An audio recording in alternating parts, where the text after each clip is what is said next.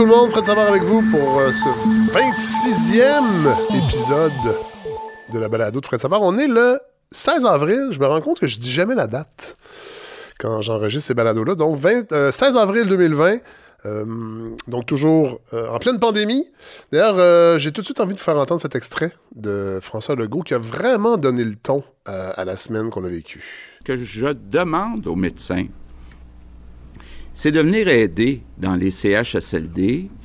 Je comprends qu'il ne manque pas de médecins, mais ils peuvent venir aider à faire du travail d'infirmière. On peut peut-être demander aux infirmières de faire le travail euh, de préposé. Et moi, ce que je demande aux médecins spécialistes, c'est de venir dans nos CHSLD aider à donner des soins aider à nourrir euh, les résidents, aider à les laver, aider à les euh, soigner, aider les infirmières. Alors, euh, ouais, appel qu'il a fait mercredi, qui, bon, c'est pas la première fois que le, trio en conférence de presse faisait le même message, mais visiblement, ce n'était pas entendu. Puis, il faut le dire, de la maison, quand on écoutait ça, on se disait, mon Dieu, comment, comment, comment cet appel-là n'est pas entendu? Pourquoi ça ne va pas plus rapidement pour euh, dispatcher, euh, disons ça comme ça, euh, tous les gens qui veulent mettre l'épaule à la roue pour, entre autres, évidemment, dans, le système de santé, depuis le début, on demande à des gens de faire du bénévolat à tous les niveaux.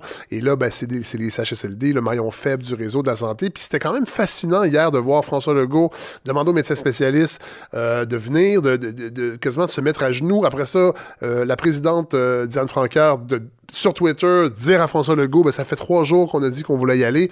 Des médecins spécialistes aussi sur les médias sociaux qui disaient, hey, nous, ça fait des semaines qu'on est prêt à y aller. Là, on avait, on avait, envie de dire, appelez-vous Vera. Arrêtez de, de, arrêtez. Puis en plus, François Legault, hier, parlait de Diane Franqueur, qui avait donné une entrevue à Paul Arcan euh, au 98.5, la radio privée. On avait l'impression que il y avait une espèce de d'impossibilité de communiquer et c'est difficile à croire en temps de pandémie comme ça, euh, de voir comment nos dirigeants ne communique si peu. Je sais, il doit avoir du, évidemment, il y a beaucoup de politique derrière ça. Je pense d'ailleurs, François Legault hier disait, euh, parlait des syndicats, utilisait en fait le syndicat des médecins. Je pense que c'est pas anodin d'avoir utilisé le mot syndicat depuis le début de cette crise-là, euh, sans dire qu'il n'y euh, a pas d'attaque frontale envers les syndicats, mais on sent qu'il veut vraiment faire comprendre que les syndicats sont parfois un frein. Rappelez-vous, il avait dit, c'est un peu à cause des syndicats s'il n'est pas capable de donner un petit peu plus aux préposés aux bénéficiaires. Mais là, hier, son commentaire, évidemment, a fâché les médecins spécialistes, parce qu'on a appris aussi qu'ils avaient négocié en fait euh, des conditions de travail particulières pour travailler en, en CHSLD. Finalement, c'est pas tout à fait ça. En tout cas, de ce que j'ai lu, c'est des conditions qui ont été négociées pour le temps de la pandémie, parce qu'évidemment, les médecins spécialistes ne peuvent plus, euh, les chirurgiens, entre autres, ne peuvent plus pratiquer leur chirurgie. Donc, ça fait depuis le début qu'ils savent qu'ils vont être redéployés dans le réseau. Et ils ont négocié des conditions euh, pour des journées de 12 heures aussi. Je pense pas que tous les médecins spécialistes vont nécessairement faire 12 heures pendant cette crise-là, mais bon, il y a eu beaucoup de euh, d'informations, pas contradictoires, mais euh, ces informations-là ont circulé. Les gens, évidemment, n'étaient pas contents. Les infirmières, les préposés aux bénéficiaires étaient extrêmement euh, irrités par le, le, commentaire de François Legault, avec raison, parce qu'on sentait un petit peu, on va le dire, un petit peu de condescendance quand même dans, ce, dans, dans, dans, dans ses propos. Euh, j'espère que quand cette crise-là va être terminée, on va revenir euh, sur la rémunération de tous les acteurs de la santé. Là, je sais que les médecins spécialistes, les, les, omnipraticiens, il est un peu tard parce que c'est signé, c'est déjà fait. Je pense pas qu'on va collectivement revenir euh, sur la, notre parole, bien que j'aime pas trop parler au nous parce qu'on n'était pas là aux négociations. Puis je suis pas sûr que ça sera passé comme ça, nécessairement. Euh, cela dit, cocasse, petit fait cocasse ce matin, mais finalement, c'était corrigé, mais on avait appris que, bon, euh, Diane Francaire qui a été euh, vilipendée sur les médias sociaux parce qu'elle a été très arrogante, comme à son habitude, euh, en réponse au docteur Arruda, entre autres hier, euh, quand il, euh, elle a dit « Est-ce que vous allez être là demain dans un CHSLD, vous aussi? » Elle a annoncé qu'elle allait finalement donner un coup de main en CHSLD à Lapinière, en fait au CHSLD Lapinière. Finalement, ça sera pas celui-là, c'était celui qui était près de chez elle, je crois, et finalement, ce sera celle où elle travaille, en fait, l'unité de soins pour personnes âgées la plus près de son lieu de travail, à travailler à Sainte-Justine. Donc, ce sera l'Institut de gériatrie.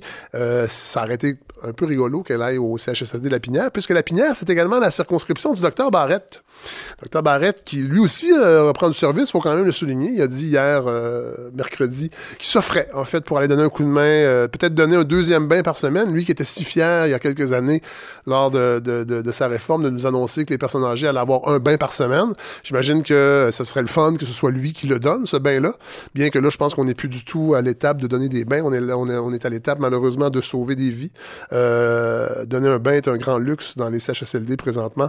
mais bon, Bon, quand même, il faut souligner. Moi, c'est sûr que je, trouve qu'il il a la part belle. Il a fait la tournée des médias, sur les médias sociaux, entre autres les gens, puis j'en ai déjà parlé. Je l'ai parlé aussi tout un matin avec Patrick Masbourian dans, mes chroniques, avec Paul Journet, mais je trouve donc qu'on lui donne euh, une, tribune. Puis peut-être que oui, ses analyses ont été euh, intéressantes, c'est vrai.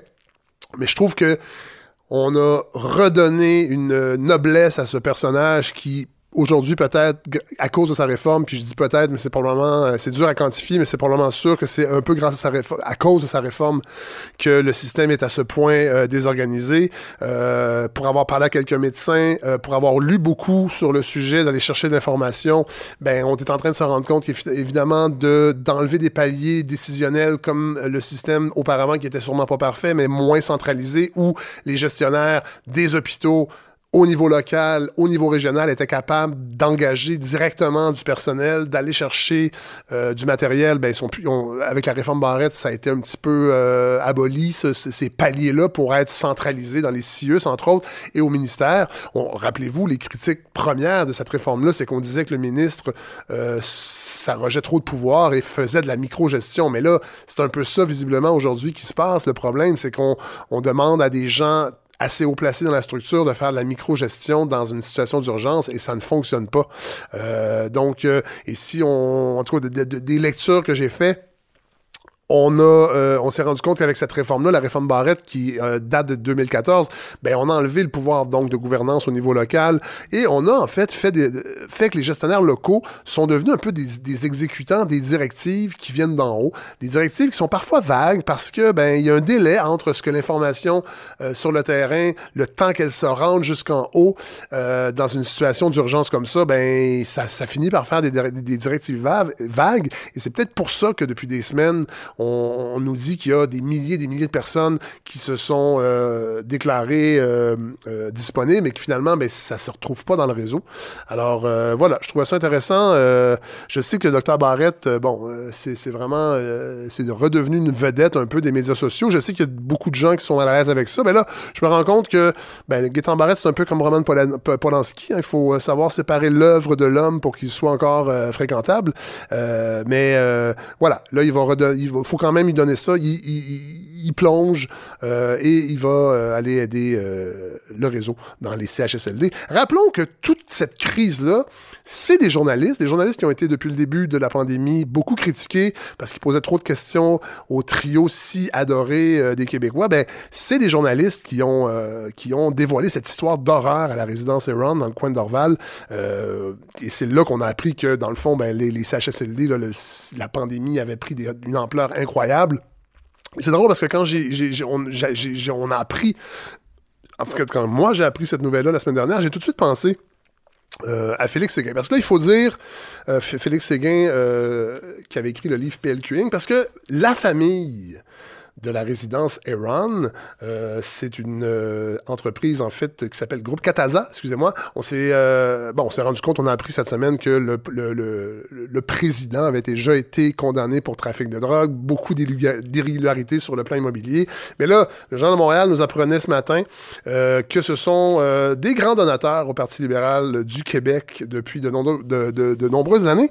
Et, et aussi, un article a recirculé cette semaine également je pense que c'est Pascal Navarro sur, sa page Facebook qui l'a, qui l'a, euh, publié, un article qui démontrait qu'à l'époque où euh, Marguerite Blais était ministre des Aînés au Parti libéral, les propriétaires de résidences pour personnes âgées avaient donné quelque chose comme 300 000 dollars entre 2002 et 2012 à la campagne du Parti libéral, ce qui n'est pas du tout illégal, on s'entend, mais ça montre encore une fois comment euh, le fait de donner des dons à des partis politiques ben, vous, vous permet d'opérer, de faire beaucoup d'argent, parce que là, on apprenait aussi que la résidence Ron, c'était des loyers mensuels qui oscillaient entre 3 000 et 10 000 dollars.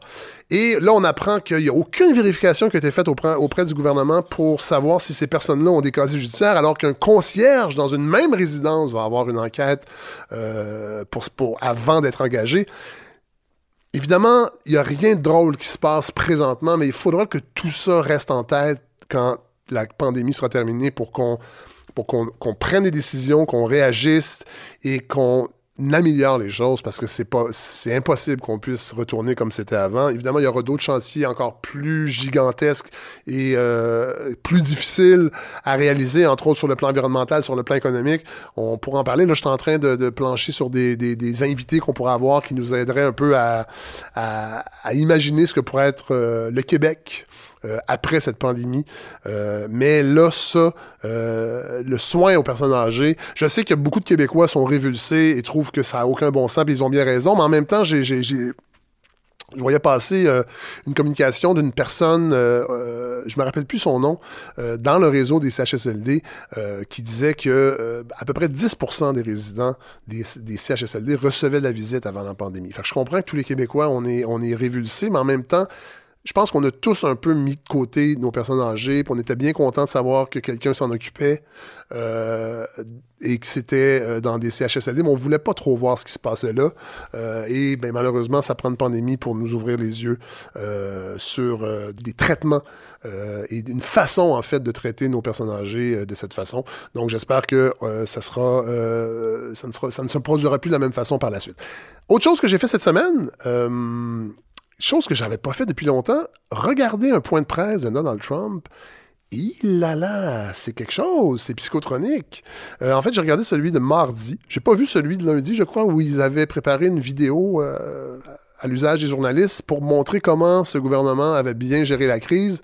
Euh, ben, on l'a vu avec Andréane Bissonnette il y a quelques semaines. C'est pas du tout ça qui s'est passé dans la réalité. Mais bon, c'est pas la première fois que Donald Trump transforme la réalité. Et là, euh, celui le, point de presse de mardi, ben, on a appris que les États-Unis, avant la pandémie, avaient l'économie la plus extraordinaire au monde et que c'était une économie, en fait, probablement l'économie la plus extraordinaire de l'histoire de l'humanité. Ça a été dit comme ça.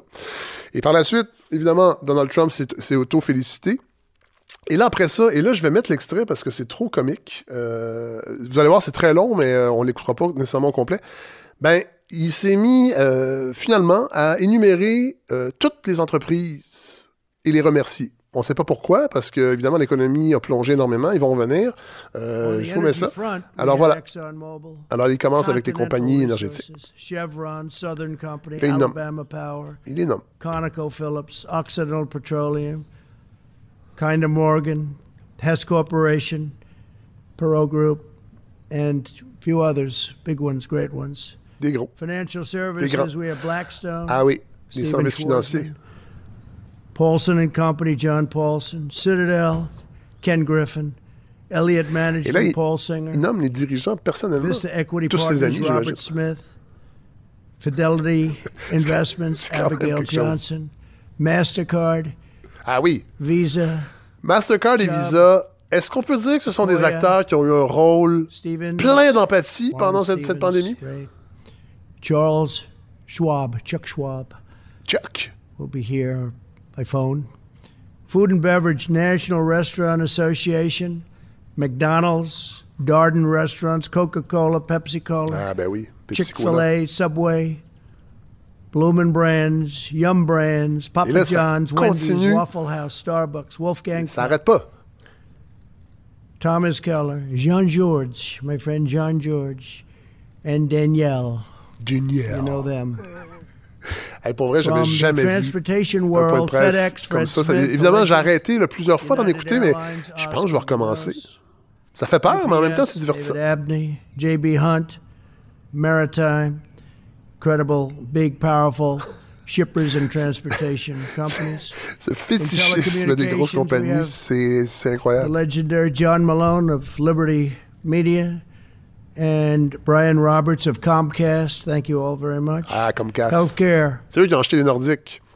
Évidemment, tantôt, il va, euh, il va énumérer toutes les ligues de, football, baseball, hockey, et hâte que ça reprenne. Et d'ailleurs, là, euh, ben, on va voir si ça, si, si, euh, c'est ce qui se passe. Mais en attendant, On va tout de suite commencer cet épisode qui est quand même assez costaud. On va avoir évidemment Godefroy Laurando qui va nous faire un petit résumé, en fait, qui va nous partager des, des observations qu'il a faites sur le déconfinement, qui est en- de plus en plus probable, on espère, et l'impact, entre autres, que ça aura sur les écoles, mais surtout sur les CPE, parce que Godefroy travaille en CPE. On a Hélène Faradji qui nous offre euh, une réflexion vraiment intéressante sur l'après-COVID pour ce qui euh, touche l'industrie du cinéma.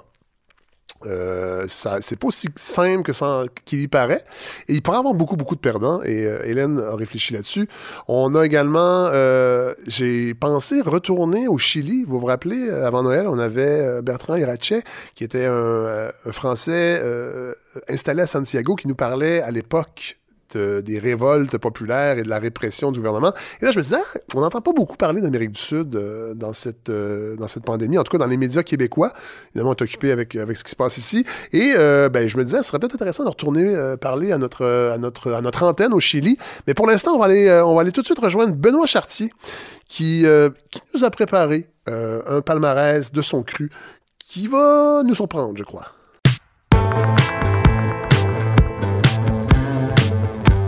Alors, c'est le retour de Benoît Chartier euh, à la balado. Et euh, ben, salut, Benoît. Bonjour, euh, bonjour Fred. Je sais pas si les ventes de bidets ont explosé depuis ton dernier passage. Moi, j'ai pas eu le temps d'en acheter un encore, euh, mais j'y pense énormément. Pas- Pour, vrai. Je suis pas certain que c'est considéré un service essentiel, cependant. Je peux te dire que tu as semé une graine avec cette chronique. bon. Euh, là- oui. Et là, euh, je, en fait, c'est moi qui t'ai proposé le sujet parce que je trouvais que tu Mhm. étais l'homme de la situation. Je trouvais qu'avec avec toute ce- ce- cette, cette pandémie, en fait, qui est la première, je pense, qu'on ben, qu'on vit là, collectivement. De notre vivant, ouais, voilà. la plupart Mais de- oui. c'est- c'est- Sauf que c'est pas la première dans l'histoire euh, de l'humanité. Puis je trouvais ça intéressant d'y aller peut-être d'un petit top 5 des plus belles ou des meilleures pandémies qu'on a eues, euh, nous, les êtres humains. Ben, c'est dans l'air du temps de faire des, des- des top 5, des top 10 euh, sur Facebook.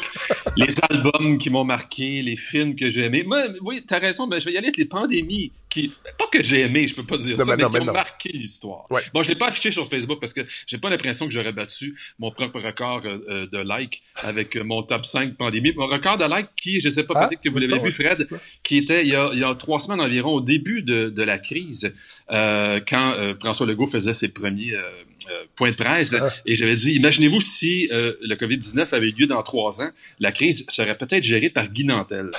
Ce qui est- Mon Dieu, j'avais pas vu ça. ça avait provoqué plusieurs réactions, je dirais, Hey, variées. maudit bon point, effectivement. C'est une possibilité quand même. Bon, revenons aux pandémies. Quelque chose de quand même plus grave. Oui. Euh, chaque pandémie change le monde. Celle de la COVID-19, ben, ça fera sûrement pas exception. D'ailleurs, euh, ça va probablement changer l'économie. Moi, je suis d'accord avec un éditorialiste américain qui a écrit récemment que euh, c'est un peu fou que l'économie mondiale s'écroule parce que tout le monde achète tout ce dont ils ont besoin. C'est malade, hein, pareil, quand on y Ben, pense.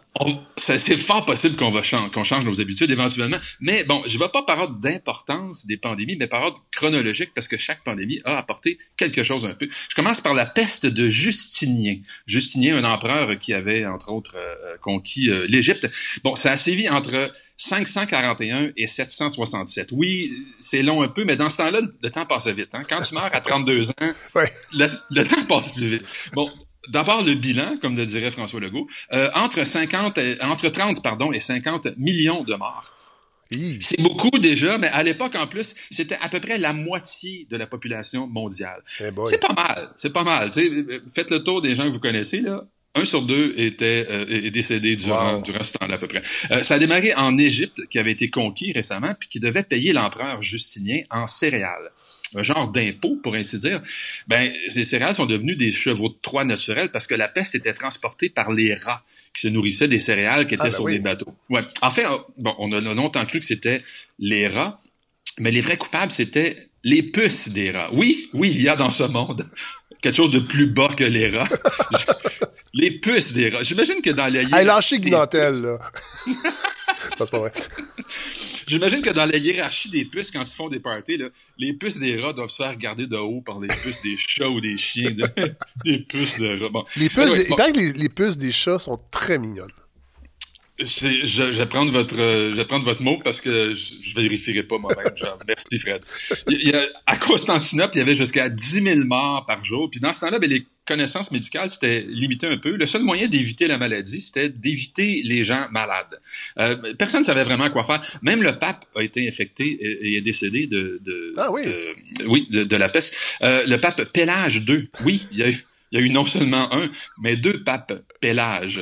Ben, cette, cette pandémie-là, ça a eu comme conséquence, ça a ralenti les guerres et les, et les conquêtes de façon appréciable. Quand tu perds la moitié de ton armée, tu deviens soudainement moins gourmand côté conquête. Hein. Euh, mais médicalement, ça n'a pas donné grand-chose à part la première grosse chienne, si on veut. Que dire, oh my, OK, il y a de quoi de grave qui peut se passer.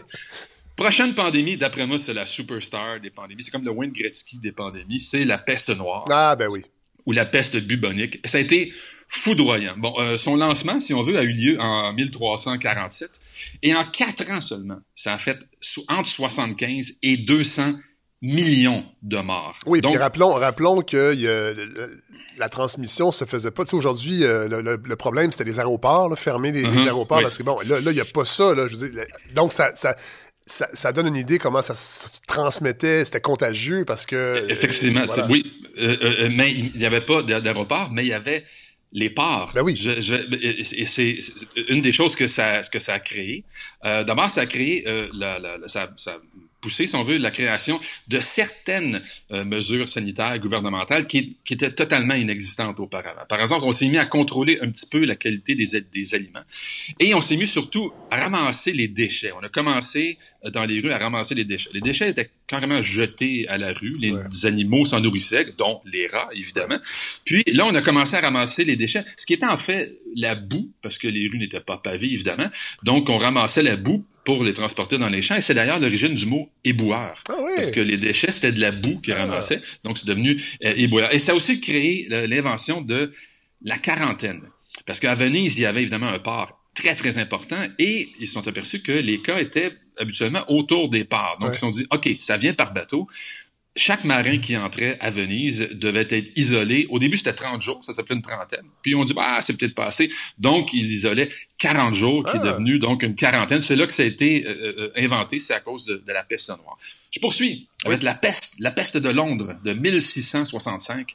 remarquez que Parmi le top 5, hein, il y a trois pandémies qui ont été causées par la même petite bactérie, la Yersinia pestis, une toute, toute petite bactérie euh, euh, invisible à l'œil nu, évidemment, très difficile même à voir au, euh, au microscope, mais on parle de... On est rendu à pas loin de 2 milliards de morts. Ah, ouais. la peste de Londres, ça a, fait, ça a fait beaucoup moins de morts, environ 100 000, mais c'est quand même 20% de la population de Londres. Mais ça a, ça a été un bon géant côté gestion épidémique.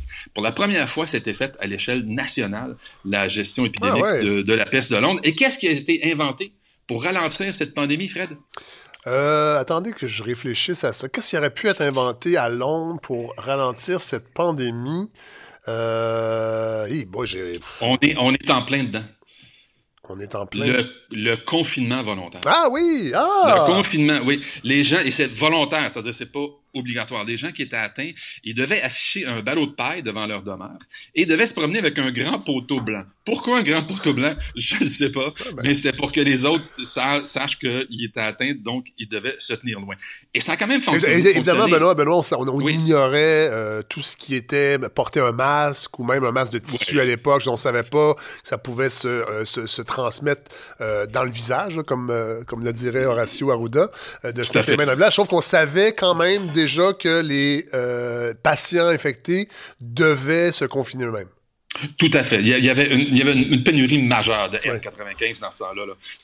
il n'y avait vraiment pas ça. Donc, oui, on savait que c'est, on savait pas si ça se transmettait euh, par les, euh, liquides biologiques, quoi que ce soit, mais ça semblait se, se, déplacer quand même dans l'air. Mais là, vous dites que c'est la première fois, dans le fond, qu'il y, a eu, il y avait des autorités, j'imagine, sanitaires qui ont décrété que certaines personnes devaient se confiner, mais la, propager le message, euh, ça se faisait à la criée de village en village, quoi? E, e, exactement, c'était ça. Oui, ça se faisait, c'était pas à la criée. Puis, mais ça a quand même fonctionné quand même assez bien parce que alors que le taux euh, euh était autour de 50% pour les autres pandémies de, de, de, peste précédentes, ben là, il y a eu 20% seulement. Ah. Euh, bon, il y a eu plusieurs vagues, OK? Il y a eu quatre ou cinq vagues à, tout, à, chaque 10 ans ou 15 ans à peu près. Euh, mais ça a été quand même assez contenu. OK. Prochaine sur la liste, Oui. la variole. Oui. Pourquoi j'ai choisi la variole? Parce que, un, c'est une des premières pandémies qui a été causée par un virus et non une bactérie. Oui. Et surtout, c'était la première à atteindre l'Amérique. C'est vers l'an 1550 environ que c'est arrivé en Amérique et de façon brutale. Parce que, bon, là, je vais vulgariser de façon honteuse, mais avec le temps, les populations en Europe devenaient un peu en quelque sorte immunisées à certaines maladies. On parle, on parle de mémoire immunitaire. Ouais. Là, la variole débarque en Amérique avec les Amérindiens, les Incas, les Aztèques, les Mayas, peu importe, n'ont jamais Amené, été amené, exposés. amené par les Espagnols. Si Amenés par bonne. Espagnols, effectivement. Ouais. Ils n'ont jamais été exposés à un virus, une bactérie.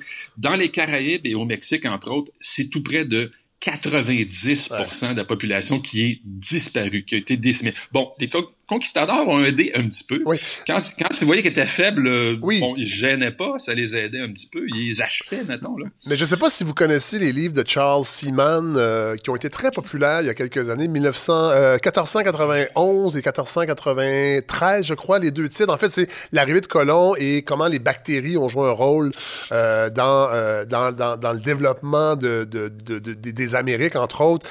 Et euh, dans ce livre-là, et, et c'est une espèce de recension de, de- de- des dernières recherches en anthropologie, ben, on se rendait compte, on, se rend compte de plus en plus que dans le fond, oui, les conquistadors ont, ont évidemment euh, pratiqué des exactions, mais souvent ils arrivaient dans des villages qui étaient déjà décimés et les seules personnes qui trouvaient dans les villages, c'était les derniers survivants qui enterraient tous les morts du village à cause des bactéries, parce que les premiers, Ouais. les, les missionnaires, entre autres, ont beaucoup été des vecteurs de, ben, de- évidemment, de toutes sortes d'idées euh, incongrues, mais de bactéries également. Oui, euh, euh, tout à fait. C'est pour ça d'ailleurs que je ne sais pas si vous connaissez Fred l'île North Sentinel, Non. qui est au large de, de l'Inde. C'est probablement, et là je fais une petite parenthèse, c'est probablement le, le- le dernier, la dernière tribu, le dernier peuple euh, qui est complètement isolé de la civilisation. Euh, euh, euh, personne n'est allé là. Il y a je dirais peut-être quelques centaines d'habitants qui sont là, qui n'ont jamais eu le moindre contact avec le reste de l'humanité. Et euh, cette île-là est fermée, évidemment, parce Ouais. des gens qui ont essayé d'y aller euh, pour, pour voir, pour curiosité. Il y a même un Américain récemment qui a essayé d'aller les évangéliser. Euh, un, il était reçu par une, une volée de ah flèches oui, oui, et de lances. on a entendu parler Mais, de ça. Mais surtout, on interdit parce que aussitôt que quelqu'un arriverait là, probablement qu'il décimerait Ouais. l'île au complet à Ouais. cause des, des bactéries, des Ouais. virus qu'on a dans notre corps de façon naturelle, mais que nous, nos anticorps ont appris à, à les combattre. Donc, je continue avec la variole. Ce qui a, ce qui a, ce qui a été de, de très important, c'est deux siècles plus tard, 1795 à peu près, Edward Jenner, euh, un médecin anglais, euh, tout le monde, tout le monde cherche, cherchait euh, avant ça à savoir d'où venait la maladie. Ok, Ouais. on veut l'arrêter. Bon, elle vient par les pores, elle vient par ci, elle vient par ça. Bon, il faut l'arrêter. Lui, il s'est attardé plutôt aux personnes qui survivaient. Ouais. Parce qu'il y en a qui survivent, il y en a même qui étaient exposés à la variole et qui avaient très peu de conséquences. Et il a vu par hasard que tout près de chez lui, toutes les personnes qui pratiquaient un métier particulier Ouais. avaient tous été épargnées. Ah, Les treilleuses. Ah les, oui! femmes, les femmes qui traillaient les vaches, Ouais. n'avaient- il n'y en avait aucune qui avait la variole. Donc, il a découvert que les vaches étaient atteintes de- d'une maladie causée par un virus, mais une maladie assez bénigne qui s'appelait la vaccine. En anglais, c'était cowpox. On Ouais, appelait ça ouais, la variole ouais. des vaches. Ouais. Bon, les femmes qui touchaient au pu des vaches qui étaient atteintes de ce virus, bon, étaient malades quelques jours, genre pu, un bon gros rhume. Au pu, le, Ok. le, pu, le pu d'épi. Oh oui, OK. Le, bour- le, bourbillon, comme on dit. euh, Oui, oui, voilà. Mais, mais merci pour le, terme plus euh, scientifique. Alors, les, les femmes avaient euh, été atteintes de la maladie de la vaccine, Ouais. qui était pas très grave, là. Deux, trois jours, ils étaient malades. Et après ça, ils étaient complètement immunisés contre la variole. C'est comme si le virus de la vaccine donnait aux anticorps le code pour Ah, combattre ouais. la variole. Alors, il a Wow. donc infecté consciemment euh, des personnes de la vaccine. Bon, après deux, trois jours d'inco- d'inconfort, ces personnes-là revenaient à la normale. Et là, il les infectait à, à la variole. C'est c'est comme ça que ça marchait dans le temps. hein. Les, les tests médicaux, là, c'est Hey, petit gars, viens ici. Oui. Prends ça. C'est quoi ça, la variole? Ah, OK, merci. Et, et, et, et le traitement, c'était une saignée. Oui, non, mais ça, ça, il avait un petit peu arrêté ça. Mais, mais il a quand même dit, je pense bien que t'es correct. Ouais, je pense bien. Je suis pas mal sûr. C'était suffisant à l'époque. Donc, ce fut en, en quelque sorte l'invention du euh, vaccin. Ouais. Là, vais terminer parce que, bon, c'est un peu euh, déprimant d'entendre de toutes ces pandémies-là, mais je vais terminer par la grippe espagnole. Ah ben oui. Dont la souche était probablement le H1N1. Je dis probablement parce que euh, euh, maintenant, quand, au sucre qu'on a une maladie grave, que ce soit une bactérie ou un virus, on en garde euh, un exemplaire Ouais. à l'Organisation mondiale de la santé pour des études plus tard. Dans ce temps-là, on faisait pas ça. Euh, c'est- ça s'est vu surtout en 1918. Ça. Entre 40 et 60 millions de victimes à travers le monde, c'est euh, euh, c'est beaucoup, c'est Ouais. énorme. La grippe a sans doute accéléré la fin de la Première Guerre mondiale parce que c'était comme le coronavirus actuel très, très contagieux, Ouais. transmissible dans l'air à, à- à moins de 2 mètres, donc simplement par proximité. Puis dans les tranchées, ben c'est dur d'éviter la Ben oui. proximité. On en a parlé avec Godefroy la, la semaine dernière un petit peu, effectivement. Puis euh, Voilà. le, le- le- le terreau était là. euh, les gens mal nourris. euh, Tout à fait, c'était... tous un à côté de l'autre dans des, dans des endroits exigus, entre autres, et les, beaucoup les soldats parce qu'ils étaient confinés, ben pas confinés, mais entre autres dans les tranchées, ils revenaient sur des bateaux aussi surpeuplés dans les trains et ramenaient la maladie dans, dans, dans, dans leur, dans leur famille, en fait, dans leur, dans leur, leur lieu de vie après la guerre. Pour le virus, on pourrait dire que c'était des conditions gagnantes. Ouais, comme, euh, ouais, bon. ouais. Alors, euh, autre, autre facteur qui était assez important, c'est que le, le virus était très, très, euh, euh, très, très contagieux. Donc, faisait, faisait pas vraiment de discrimination entre les pauvres et les riches. Les autres pandémies, bon, ça attaquait plus intensément les milieux pauvres où les conditions de vie étaient un petit peu plus fragiles, pour des conditions sanitaires euh, moins, moins optimales, Ouais. disons. La grippe espagnole frappait vraiment tout le monde. Alors, la, la classe dirigeante, en Europe du moins, en a conclu que pour éradiquer la maladie, tout le monde devait être traité ou hospitalisé, même ceux qui n'en avaient pas les moyens. C'est important, sinon on s'en débarrasserait jamais.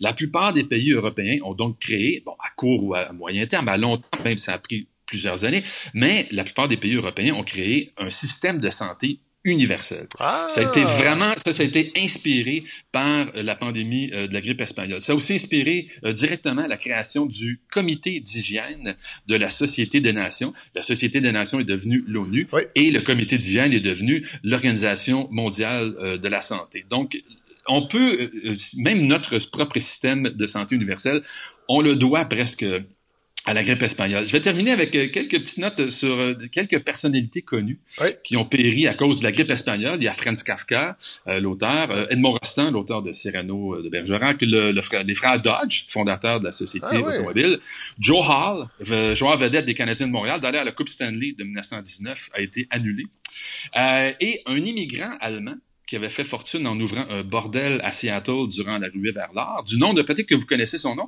Frederick Trump. Ah, mon Le- Dieu! Le grand-père de Ah, Donald oui. Ah. Trump euh, est décédé de la grippe Qui opérait un bordel! Ben, ben, c'est un hôtel, entre guillemets, Ah, mais mon euh, Dieu, ça avec des chambres, ben, un hôtel euh, dans, le temps de la rue vers l'art avec des chambres pour les femmes. C'était... Disons que c'était Eh ben! subtilement... Ouais. Ouais, ben, Fred- oui, Trump, euh, Frederick, le, le grand-père de Donald Trump est décédé de la grippe espagnole. Peut-être probablement que Donald ne l'a pas connu, euh, j'imagine. Non, probablement pas. Il est peut-être immunisé, euh, malheureusement, contre certains virus. On n'ira pas là, on n'ira pas là, Fred. Effectivement. Eh ben Benoît, merci pour ce, Euh, C'est un grand plaisir. ce beau palmarès des pandémies. Euh, euh, je trouvais ça important euh, de, de- de le faire parce qu'il va en avoir d'autres, malheureusement. hein. Les spécialistes le disent. En fait, le, le coronavirus qui nous frappe, ça pourrait être de la petite bière comparé, en, comparé, en comparaison avec ce qui pourrait s'en venir. Fait que ça serait c'est important de savoir qu'on est, dans le fond, euh, le prolongement d'une grande lignée de pandémies qui frappe l'histoire de l'humanité. Puis vous nous avez rappelé ça, Benoît. Et on est présentement aussi au, au milieu d'un changement. C'est-à-dire, le, Oui. le monde va changer. Ben ouais, effectivement, la, la- la nécessité est la mère de toutes les inventions. Ben là, on, va- on verra ce qui va nous euh, ce qui va nous pendre au bout de cette pandémie. Merci Benoît. C'est un plaisir, Fred.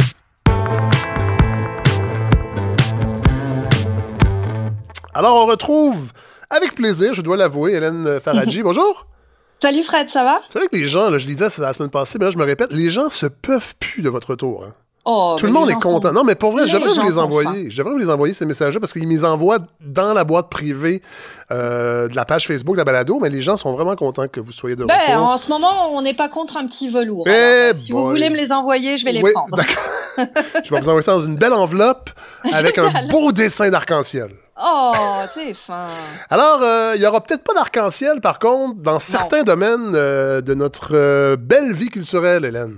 Non, c'est ça, parce que cette semaine, en fait, j'ai eu envie de, de parler d'un sujet face auquel, bah, honnêtement, je suis en déni hein, depuis le début de la pandémie, c'est-à-dire qu'est-ce qui va se passer avec le cinéma, Oui. avec l'industrie du cinéma, avec son fonctionnement, avec son aura, son prestige, avec sa simple existence, en fait. Avec les salles de cinéma même. Avec tout, avec tout, tout le cinéma. Et je refuse d'y penser depuis le début parce que, bah, depuis que je suis haute comme trois pommes, pour moi, le cinéma, c'est un lien privilégié avec le monde. C'est ce qui m'a toujours fait battre le cœur. C'est ce à quoi j'ai décidé de consacrer ma vie. Et, bah, l'idée qu'on est peut-être en train d'assister à son vrai de vrai chant du cygne, ça me, ça me troue le cœur. Et on n'a pas besoin d'être un Nostradamus pour savoir que c'est une industrie particulièrement touchée depuis le début de la crise. Ouais. Évidemment, toute la culture l'est, tout le secteur culturel, mais si on se rappelle bien, parmi les premières annonces qu'il y avait eu, bah, la fermeture des salles de cinéma, ça Ouais. avait eu tout un effet quand même. hein. Et les tournages aussi. Et les tournages, évidemment, mais dans les premiers, moi, je me souviens, c'était la fermeture des salles. Ouais. Donc, juste l'idée d'aller au cinéma, c'était devenu dangereux. Euh, et, ben, oui, évidemment, il y a toute l'horreur de ce qu'on est en train de vivre, les, les morts, la lâcheté des institutions face aux personnes âgées qu'on paye aujourd'hui au plein prix. Ouais. Malgré tout ça, moi, je suis vraiment à l'envers de cette situation du cinéma parce que, ben, pour moi, pas de cinéma, c'est l'équivalent de pas d'eau pour un dauphin, pas de fleurs pour une abeille, pas de lait pour un bébé. C'est un élément vital. Et, et si ça vous dépasse, si vous comprenez pas ça, j'ai envie de vous dire, ben, chacun sa dope. Oui. Euh, donc, depuis le début, les salles ont fermé. Elles ont réouvert un petit peu en Chine pendant quelques jours, mais finalement, elles ont re-refermé et avec elles le mince espoir que les choses puissent retrouver le chemin de la normale cette année. Mm.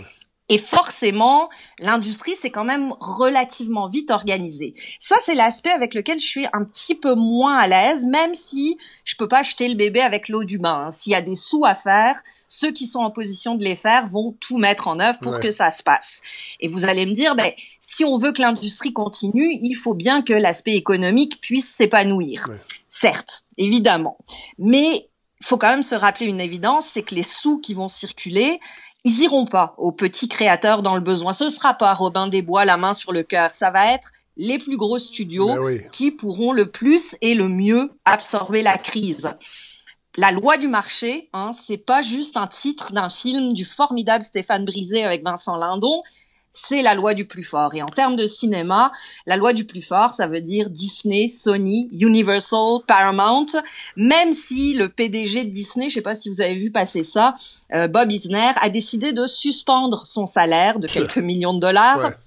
Ça changera rien. Euh, les gros vont rester les gros et le partage va se faire que dans les comptes pour enfants. C'est intéressant, Alors- Hélène. Je fais une petite pause. C'est intéressant ce que vous dites parce que Mhm. euh, ça va être comme ça en culture, mais malheureusement, ça risque d'être comme ça dans d'autres domaines où ce sont les Et- grosses absolument. organisations, les multinationales, qui vont, euh, Ouais. qui vont faire, euh, en fait, qui vont euh, assainir de façon négative l'écosystème. Puis on, on le voit, les, les petits détaillants québécois, les petits détaillants québécois sont un peu fâchés envers le gouvernement Legault parce qu'il a laissé ouvert les Mhm. Walmart, les Home Depot. Walmart qui vend la nourriture, oui, mais qui vend n'importe quoi d'autre. Ce que les petits commerçants font aussi de façon, euh, en fait, les- comme les petits marchands de les vêtements, les souliers, Ouais. bon, ben eux, ils sont fermés. Mhm. Pendant ce temps-là, les gens vont acheter leurs souliers leurs vêtements chez Walmart. Ça risque de, ça va être difficile d'inverser la vapeur.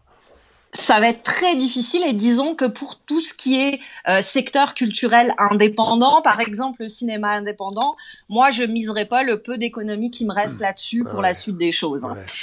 Mais à part ces questionnements-là qui vont être fondamentaux, une fois qu'on va peut-être avoir repris un peu le- un chemin un peu plus normal, l'industrie a réagi, elle a quand même réussi à se réorganiser face à la crise et ça s'est fait de trois façons.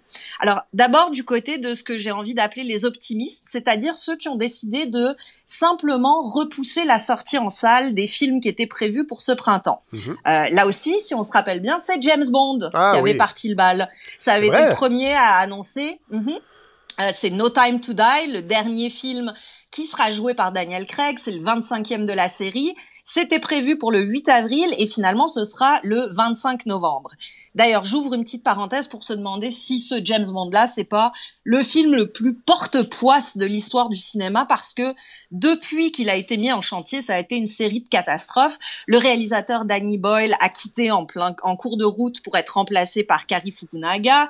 Les scénaristes ont valsé comme des feuilles mortes. Le titre a changé mille fois et tout ça avant même que le film ne devienne cette espèce d'emblème de cette idée que cinéma et Covid, c'est deux mots qui ne vont vraiment pas bien ensemble. Mais trêve de James Bondery, il y en a plein d'autres, des films dont on a annulé la sortie estivale qui vont être reportés à l'automne ou à l'hiver prochain, ce qui va créer tout un embouteillage. Et là aussi, hein, qui sort vainqueur des trop-pleins? Bah, C'est souvent ceux qui ont déjà tout. Alors, ça, c'est pour les sorties euh, qui étaient prévues. Maintenant, il y a aussi ceux qui ont raccourci la fenêtre de sortie en visionnement sur demande. En principe, au Québec, euh, on est, c'est à peu près 90 jours entre la sortie en salle d'un film et le moment où on le rend disponible sur les plateformes de visionnement ou en DVD. Ah ouais, je savais en pas France, ça. avance Ouais, à peu près 90 Ouais. jours, c'est une tradition. Donc, il n'y a pas de, de loi fixe. C'est pas une France, question de marché ou de. C'est vraiment au bout de 80 au bout de trois mois, on rend disponible le Voilà. film. Bah, Euh, si on a envie. Oui, Si, oui, euh, ça peut être évidemment. plus long, ça peut être. Mais en France, par exemple, c'est 44 mois. Ça peut aller jusqu'à Ah, ouais. 44 mois. Ben là, cette fenêtre, elle a complètement pris le bord et on a vu des films qui euh, venaient tout juste d'atterrir en salle avant qu'on ferme tout. Par exemple, il y a eu Invisible Man avec Elisabeth Moss ou euh, Les Nôtres de Jeanne Leblanc avec Paul Doucet et Émilie Bière. Ben, ils se sont retrouvés sur les plateformes comme s'il n'y avait pas de lendemain. Et ici, vous comprenez bien que c'est une expression parce qu'il n'y en a pas de Ouais, lendemain ouais, pour ouais, l'instant. hein. Euh, c'est une solution pour les films qui n'ont pas eu le temps de vivre une vie complète en salle de cinéma. Ça dépanne, mais ça reste un, un plaster sur une fracture ouverte. Mais considérant que les, excusez-moi Hélène, euh, considérant que les tournages sont arrêtés, euh, est-ce qu'il se pourrait Ah. que euh, non mais est-ce qu'il se pourrait que des, des, des gens comme euh, Cinéma du Parc, Cinéma Beaubien euh, reprogramment Mm-hmm. des films qui étaient euh, qui venaient de, comme je pense à Mafia Inc qui a peut-être pas eu Mhm. la, la vie qu'il aurait dû avoir en salle. Je pense que c'est on était à Mhm. mi-chemin peut-être là euh, Ouais, quand, quand, ouais, quand la pandémie. bah, bon, ah. est-ce que ça se pourrait que ces cinémas-là reprogramment et, et- et ces films-là que vous parlez qui n'auront jamais de vie en salle, est-ce que ça, est-ce que, est-ce que vous pensez qu'ils pourraient les programmer quand, quand le, le confinement sera terminé? Parce qu'il n'y aura pas de nouveaux films pourront, en, mais- en tournage, là. Probablement pas, ou alors des films avec des, des, des idées très très simples, peut-être des, des huis clos euh, avec un ou deux personnages gros maximum, Ouais. et encore là, ça va être très difficile à tourner parce que une équipe de tournage, c'est quand même beaucoup de monde sur un plateau. Eh oui. Et qu'est-ce qu'on va être capable de respecter les deux mètres euh, Ça semble un petit peu difficile. Sauf que des huis Ceci clos, on verra, dit, on verra, on verra films pas de différence au Québec parce qu'il y en a beaucoup de huis clos pour sauver de l'argent. C'est vrai. Petite blague. C'est vrai. Mais moi, ce qui me fait plus peur, c'est est-ce que les gens vont avoir, euh, vont pas avoir peur de retourner dans les salles de cinéma Parce que ça aussi, c'est un enjeu. euh, on, euh, on a tous peur de l'attraper. On sait que dans une salle de cinéma, ça va être très très difficile de désinfecter. Oui. Euh, comment est-ce qu'on fait entre deux séances? Bref, tout ça, c'est des questions pour plus tard, mais qui vont être majeures. Et peut-être que certains films vont réussir à ressortir plus tard, à moins qu'ils aient déjà été rendus disponibles sur les plateformes de visionnement pendant ce temps-là. Ouais. Tout ça, c'est à suivre un peu au jour le jour. Mais il y en a un, il y a, y a une troisième solution qui a été expérimentée. Euh, c'est un changement que certains craignent, que d'autres ont espéré, c'est-à-dire de complètement annuler la sortie en salle et se rendre immédiatement disponible en visionnement numérique. Ah ouais. Alors, Pour l'instant, c'est un seul film qu'il a fait, en tout cas dans les majeurs, c'est Troll 2. Euh, un film, euh, bah oui, c'est un film DreamWorks, un film pour enfants. Ouais. Euh, le premier volet, honnêtement, était plutôt cute, plutôt divertissant, même si ça ressemblait à un, un vomi de Skittles fluo. Mais euh, le 2, effectivement, donc on a décidé d'annuler la sortie et de directement le rendre disponible. Bon, on a peu de données sur l'efficacité de la chose, mais on sait quelques petits trucs. D'abord, ce n'est disponible que sur Amazon Prime. Ouais. Ensuite, depuis sa sortie pendant le week-end pascal, c'est le plus gros vendeur de Amazon Prime. Donc, ça a fonctionné, mais dans ce cadre-là. Ouais. Et on peut le louer pour 19,99 pour 48 heures. Eh boy. Alors, oui, c'est cher, c'est vrai, pour une location unique. Oui, en, comparaison, mais mettons, pour, pour- pour les gens qui sont pas, obli- sont pas habitués, là, habituellement, moi, moi, je, je sais que je, je fais, euh, je, je loue mes films sur, euh, sur Apple euh, TV. Ouais. Et c'est à peu près 4,99 une location. 4,99. Ouais. Bon, là, c'est un film qui Quand est même. une complète nouveauté, Ouais, euh, qui sera donc rendu disponible. Et si vous comparez, par exemple, au prix d'entrée en salle, avec euh, papa, maman, fiston et liqueur et popcorn, ben, c'est quand même beaucoup moins cher qu'une sortie au cinéma. Oui, Euh, ceci dit, c'est pour pour l'instant, c'est pas la solution qui est privilégiée par les gros joueurs parce que tous espèrent pouvoir revenir en salle et multiplier les profits, évidemment. Hein, si euh, si James Bond, par exemple, s'il sort en, en vidéo sur demande aujourd'hui, ben, c'est probablement quelque chose comme quatre fois moins de revenus pour ceux qui l'ont produit parce Ouais. qu'un billet versus une location en ligne, le calcul est assez vite fait. Ben oui. Ça, c'est pour les films euh, qui devaient ou qui sont sortis dans la première partie de 2020. Mais il y a tout le reste, il y a tous les catalogues euh, disponibles des différentes maisons de production et de distribution. Et là aussi, ça s'est organisé pour tout ce qui a été fait avant, même si pour nous, c'est devenu un espèce de grand supermarché pas d'aller où euh, ça peut être très difficile de s'y retrouver. On a l'impression que tout nous est garoché sans qu'on sache très très bien euh, quoi et quoi. Alors, j'ai quand même repéré quelques petits trucs pour vous. Par exemple, au Québec, Ouais. euh, si vous voulez voir un peu de cinéma d'auteur, vous pouvez par exemple utiliser le site de la distributrice de films. Euh, beaucoup, beaucoup de films disponibles. Ça va de Tapo Silice de Denis Côté à Somnambule de Théo Huchef. Les prix, c'est de 1,99 à 5,99. Ah, il y a quand même, il y a quand même du stock assez intéressant. Oui. On peut aussi penser au film du 3 mars. Euh, beaucoup, beaucoup de documentaires disponibles. Il y en avait vrai. plusieurs qui étaient disponibles gratuitement jusqu'au 14 avril. Je ne sais pas si ça va être prolongé. Euh, en particulier, si je peux vous en recommander un, Ziva Postek, un film de Catherine Hébert euh, qui relate l'histoire de la monteuse de l'immense documentaire Shoah de Claude Ah Lanzmann. ouais. Film très intéressant. Ouais. Euh, tous les distributeurs québécois se sont organisés pour rendre leur catalogue disponible sur Vimeo. Je pense à K-Film Amérique, euh, Fun Film, Film Option. Il y a aussi le cinéma moderne, vous savez, cette petite ouais. salle euh, du boulevard Saint-Laurent qui est devenue un genre de cinéma en ligne. Donc, en fait, ils ont décidé de montrer les films qu'ils auraient montrés dans leur salle directement sur leur site. Ah ouais. Euh, on peut voir par exemple un très beau film polonais qui était nommé à l'Oscar du film du meilleur film étranger cette année, Corpus Christi de Jan Komasa. C'est en ce moment disponible sur le site du cinéma moderne. Et puis euh, une autre initiative que j'aime bien, celle de la Cinémathèque.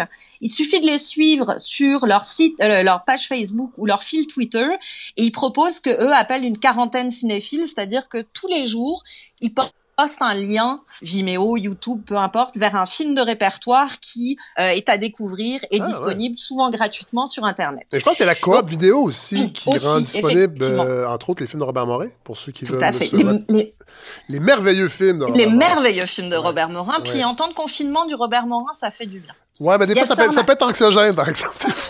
c'est vrai. Ouais, mais ça fait sortir le méchant. Ouais, ça c'est, oui. c'est cathartique. C'est oui. cathartique. Euh, mais je, je voulais quand même attirer l'attention sur deux initiatives que j'aime beaucoup, beaucoup.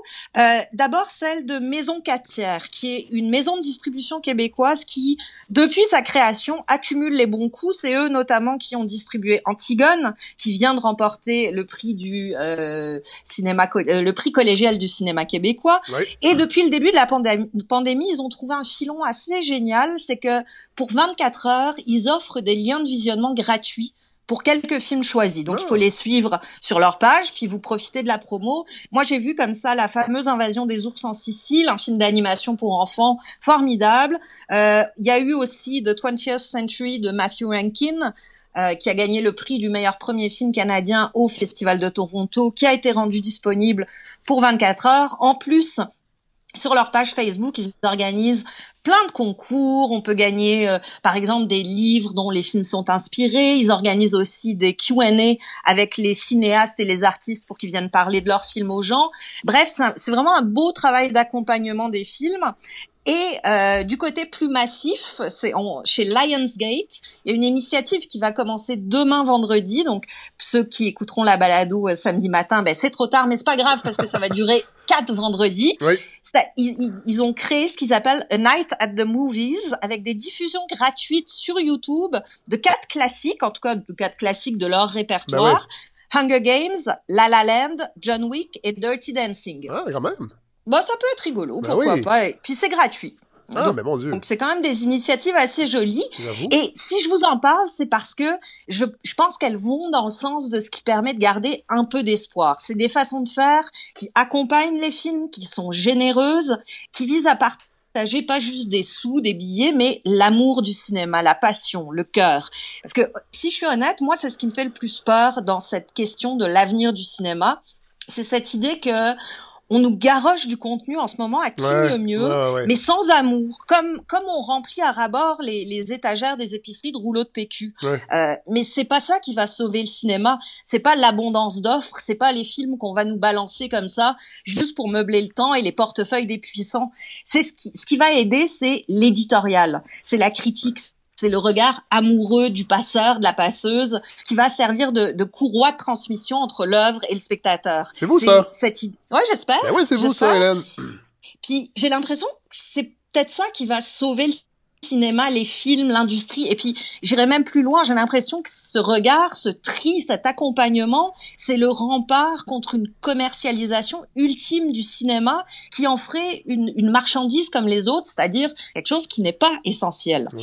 Il faut bien se rendre compte que si l'amour du cinéma, la cinéphilie, le, le, le chouchoutage de patrimoine, le, le, le, le partage, si tout ça c'est abandonné au profit de décideurs qui ne voient que le profit, la consommation, euh, les chiffres de visionnement, ben, ce qui va nous rester en bout de ligne, c'est que on va tous se plugger devant Tiger King, devant Unorthodox sur Netflix, là où précisément il n'y a pas de tri, pas de guide, pas d'éditorial, Ouais, tout ce qui ça. surgit, tout ce qui survit, c'est les plus gros, les Ouais. plus forts, c'est-à-dire ceux qui ont la meilleure promo. On ne va plus parler que de ça en termes de culture audiovisuelle, et c'est bien ça qui va marquer, ou qui marque déjà, la mort du cinéma. Ouais. C'est pas Ouais. Jojo, tout ça? Non, et je me suis dit que vu que c'était pas Jojo et que je voulais pas trop plomber l'ambiance non plus, j'allais vous donner des petits trucs. Je pense qu'il est trop tard. Ouais, c'est trop tard. Non, non, Mais non. pour ceux pour ceux qui sont restés jusqu'au bout, j'ai Ouais. un petit truc pour se remonter le moral. Alors, les gens, les gens qui sont en train de se pendre, vous pouvez vous décrocher, là, de la corde. Voilà, euh, décrochez-vous. J'ai deux minutes de, de petit bonheur pour vous, des petits jeux, des petites niaiseries Ah, que j'ai trouvées. oui. des petites, des petites rigolades. des petits jeux pour passer cinq minutes parce qu'on Ouais. cherche tous comment occuper notre temps en ce moment. Oui. Alors, j'ai trouvé ça euh, dans le- la, la section cinéma du Guardian qui a parti une série d'articles sous différents thèmes qui sont en fait des des questions, puis ça peut devenir des jeux. Alors, je vous les pose, ces questions-là, puis je vais vous donner mes réponses à moi aussi, évidemment. Oui. Par exemple, un article écrit sous le thème « Un film classique que je n'ai jamais vu Oh, bonne question, que-. Moi, il y en a plein, évidemment. Bon, évidemment, je moi prétendrai... aussi. Oui. Je prétendrais, mais il y en a un, mais je me suis rendu compte, c'est quand même un gros classique, c'est la mélodie du bonheur. Ah! J'ai jamais vu la mélodie du bonheur. Je sais pas pourquoi, ça a jamais donné. Mais là, je l'ai mis sur ma liste, puis je vais essayer de regarder ça avec ma fille dans Moi, je l'ai beaucoup regardé ici. Ça joue en reprise beaucoup, beaucoup quand j'étais jeune. Euh, je l'ai vu À la plusieurs fois télé? à la télé, effectivement. Ouais, avec Julie Andrews, c'est ça? Bon, Dans la, C'est ça, la- exactement. La, famille Von Trapp? Ouais. Voilà, Ah, moi, exactement. Donc, Ben ouais. je vais me, me lancer là-dedans. Moi, euh, je vais y aller euh, peut-être d'une suggestion d'un grand classique que j'ai pas vu. Vous me direz c'est un grand classique, mais je pense que oui, mais peut-être qu'il est trop tôt. Mais The Big Lebowski, j'ai jamais Ouais. vu ce film-là. Et pourtant, j'ai vu plusieurs films des frères Cohen. Adorer ça. Et je l'ai même en DVD. Là, je devrais pas dire ça parce que c'est mon ami euh, Fred, Fred Pinard qui, qui, qui, qui m'a prêté le DVD il y a au moins ben, de quand il est sorti. Je pense qu'il cherchait Oh là, il y a pas oui. si longtemps sur Facebook. Il cherchait. J'ai oublié de dire que c'est moi qui l'ai parce que j'ai toujours ben, pas regardé de. Big. Ouais, voilà. Ben, je pense que je vais. On dirait que des fois l'humour des frères Cohen, des fois il y, a des- il y a des périodes de ma vie où je trouve ça drôle, puis d'autres périodes je trouve ça un peu, euh, un peu, euh, un peu, un peu lourdeau. Je dois Ah l'avouer. ouais, hein? non, Ouais. mais non, ce- celui-là il est formidable, Bon, vraiment pour de vrai. Puis si je vais vous dire un, un petit secret, euh, moi un c'est mes c'est un de mes films favoris à vie, Oui. à vie. Ah ouais. Et ma maman s'appelle Anne-Marie Lebowski. Ah mon Dieu. Fait que j'ai un lien d'amour Ah, inconditionnel avec ce film. Puis pour de vrai, c'est c'est vraiment un des très très bons coups des frères Cohen. Bon, mais je vais, je, je vais le regarder euh, ce week-end, promis. Parfait. Autre Faisons question. un deal. Euh, un autre, une autre question. Votre film préféré quand vous aviez 12 ans? Ah, vous, c'est lequel? Hmm. Euh, J'ai hésité. Je pense, honnêtement, si je suis honnête, ça devait être la Boom avec Sophie Marceau. Ah oui, on n'a pas qui même âge. passait et repasse. Non, c'est ça. Puis euh, un bon film. C'était un- une espèce. Bah, bon, quand on a quand on a 12 ans, je pense que c'est un film extraordinaire. Non, mais je l'ai revu. Quand on en a 40, pour Non, vrai? Oui, je l'ai revu il n'y a pas si longtemps par curiosité. Puis euh, parce que, en fait, Et? je- euh, et, et c'est ah, pour un film d'ado, c'est mieux que qu'on peut le penser. Euh, Ah ben. C'est Guy Brassard, je pense, qui faisait son père? Euh, oui, je crois, Oui. Sophie Marceau, Ça, Brasseur. Oui, c'est ça, Guy Brassard, qui, Brasseur. qui était le, qui était le Ouais. père. Guy? Oui, je, ouais, c'est Claude. Claude Ah, Claude, voilà, voilà, Claude, voilà. Claude. Oui, c'est ça. Euh, et il est étonnamment efficace. Euh, il y a quand même, c'est, c'est, c'est- oui, bon. Puis, puis ah, aussi, c'est le fun de revoir parce que c'est Sophie Marceau. Puis à l'époque, on savait pas qu'elle allait devenir ce qu'elle est devenue. Fait que c'est drôle aujourd'hui de, de, de, de, de, de voir qu'elle est quand même très bonne. Et c'est, et je trouve que c'est, les années, c'est le début des années 80, fin des années 70. Alors, Ouais, moi, ça me, ça. une- et moi, j'ai beaucoup, beaucoup, euh, quand j'étais plus jeune, rêvé de déménager en France. Euh, et, et ce film-là, quand j'étais jeune, ben, je l'ai vu, je- j'étais un petit peu plus vieux que vous, mais je me rappelle, je suis comme, Ah, mon Dieu, j'aimerais ça être là, euh, dans les petites rues de Paris, aller, aller à des booms, et euh, voilà, Euh, danser des balades sur le, la vraie vie, sur le quart d'heure américain. Euh, Oui, ben c'était pas comme ça hein. dans la vraie Non, vie. euh, ça c'était la merveilleuse vie de la boom, mais c'était pas comme ça en non, vrai. non. Puis sinon l'autre c'était euh, Sacré Graal des Monty Python Ah, que j'ai oui. vu et revu Ah, oui. et euh, la- je me souviens que la cassette VHS était usée Ouais. à la fin tellement euh, je l'avais regardée. Ben moi je vais Ouais. vous euh, moi j'ai un extrait vous? Ouais. ouais. je vais vous lancer un extrait Oh, vous allez le trouver tout de suite c'est sûr sûr mais j'ai un extrait du film du film de mes 12 ans. Comment est-ce qu'on peut sortir de là? Bah, faut aller à la décharge. Décharger ici. Non, mais vous vous rendez compte? C'est un ordre.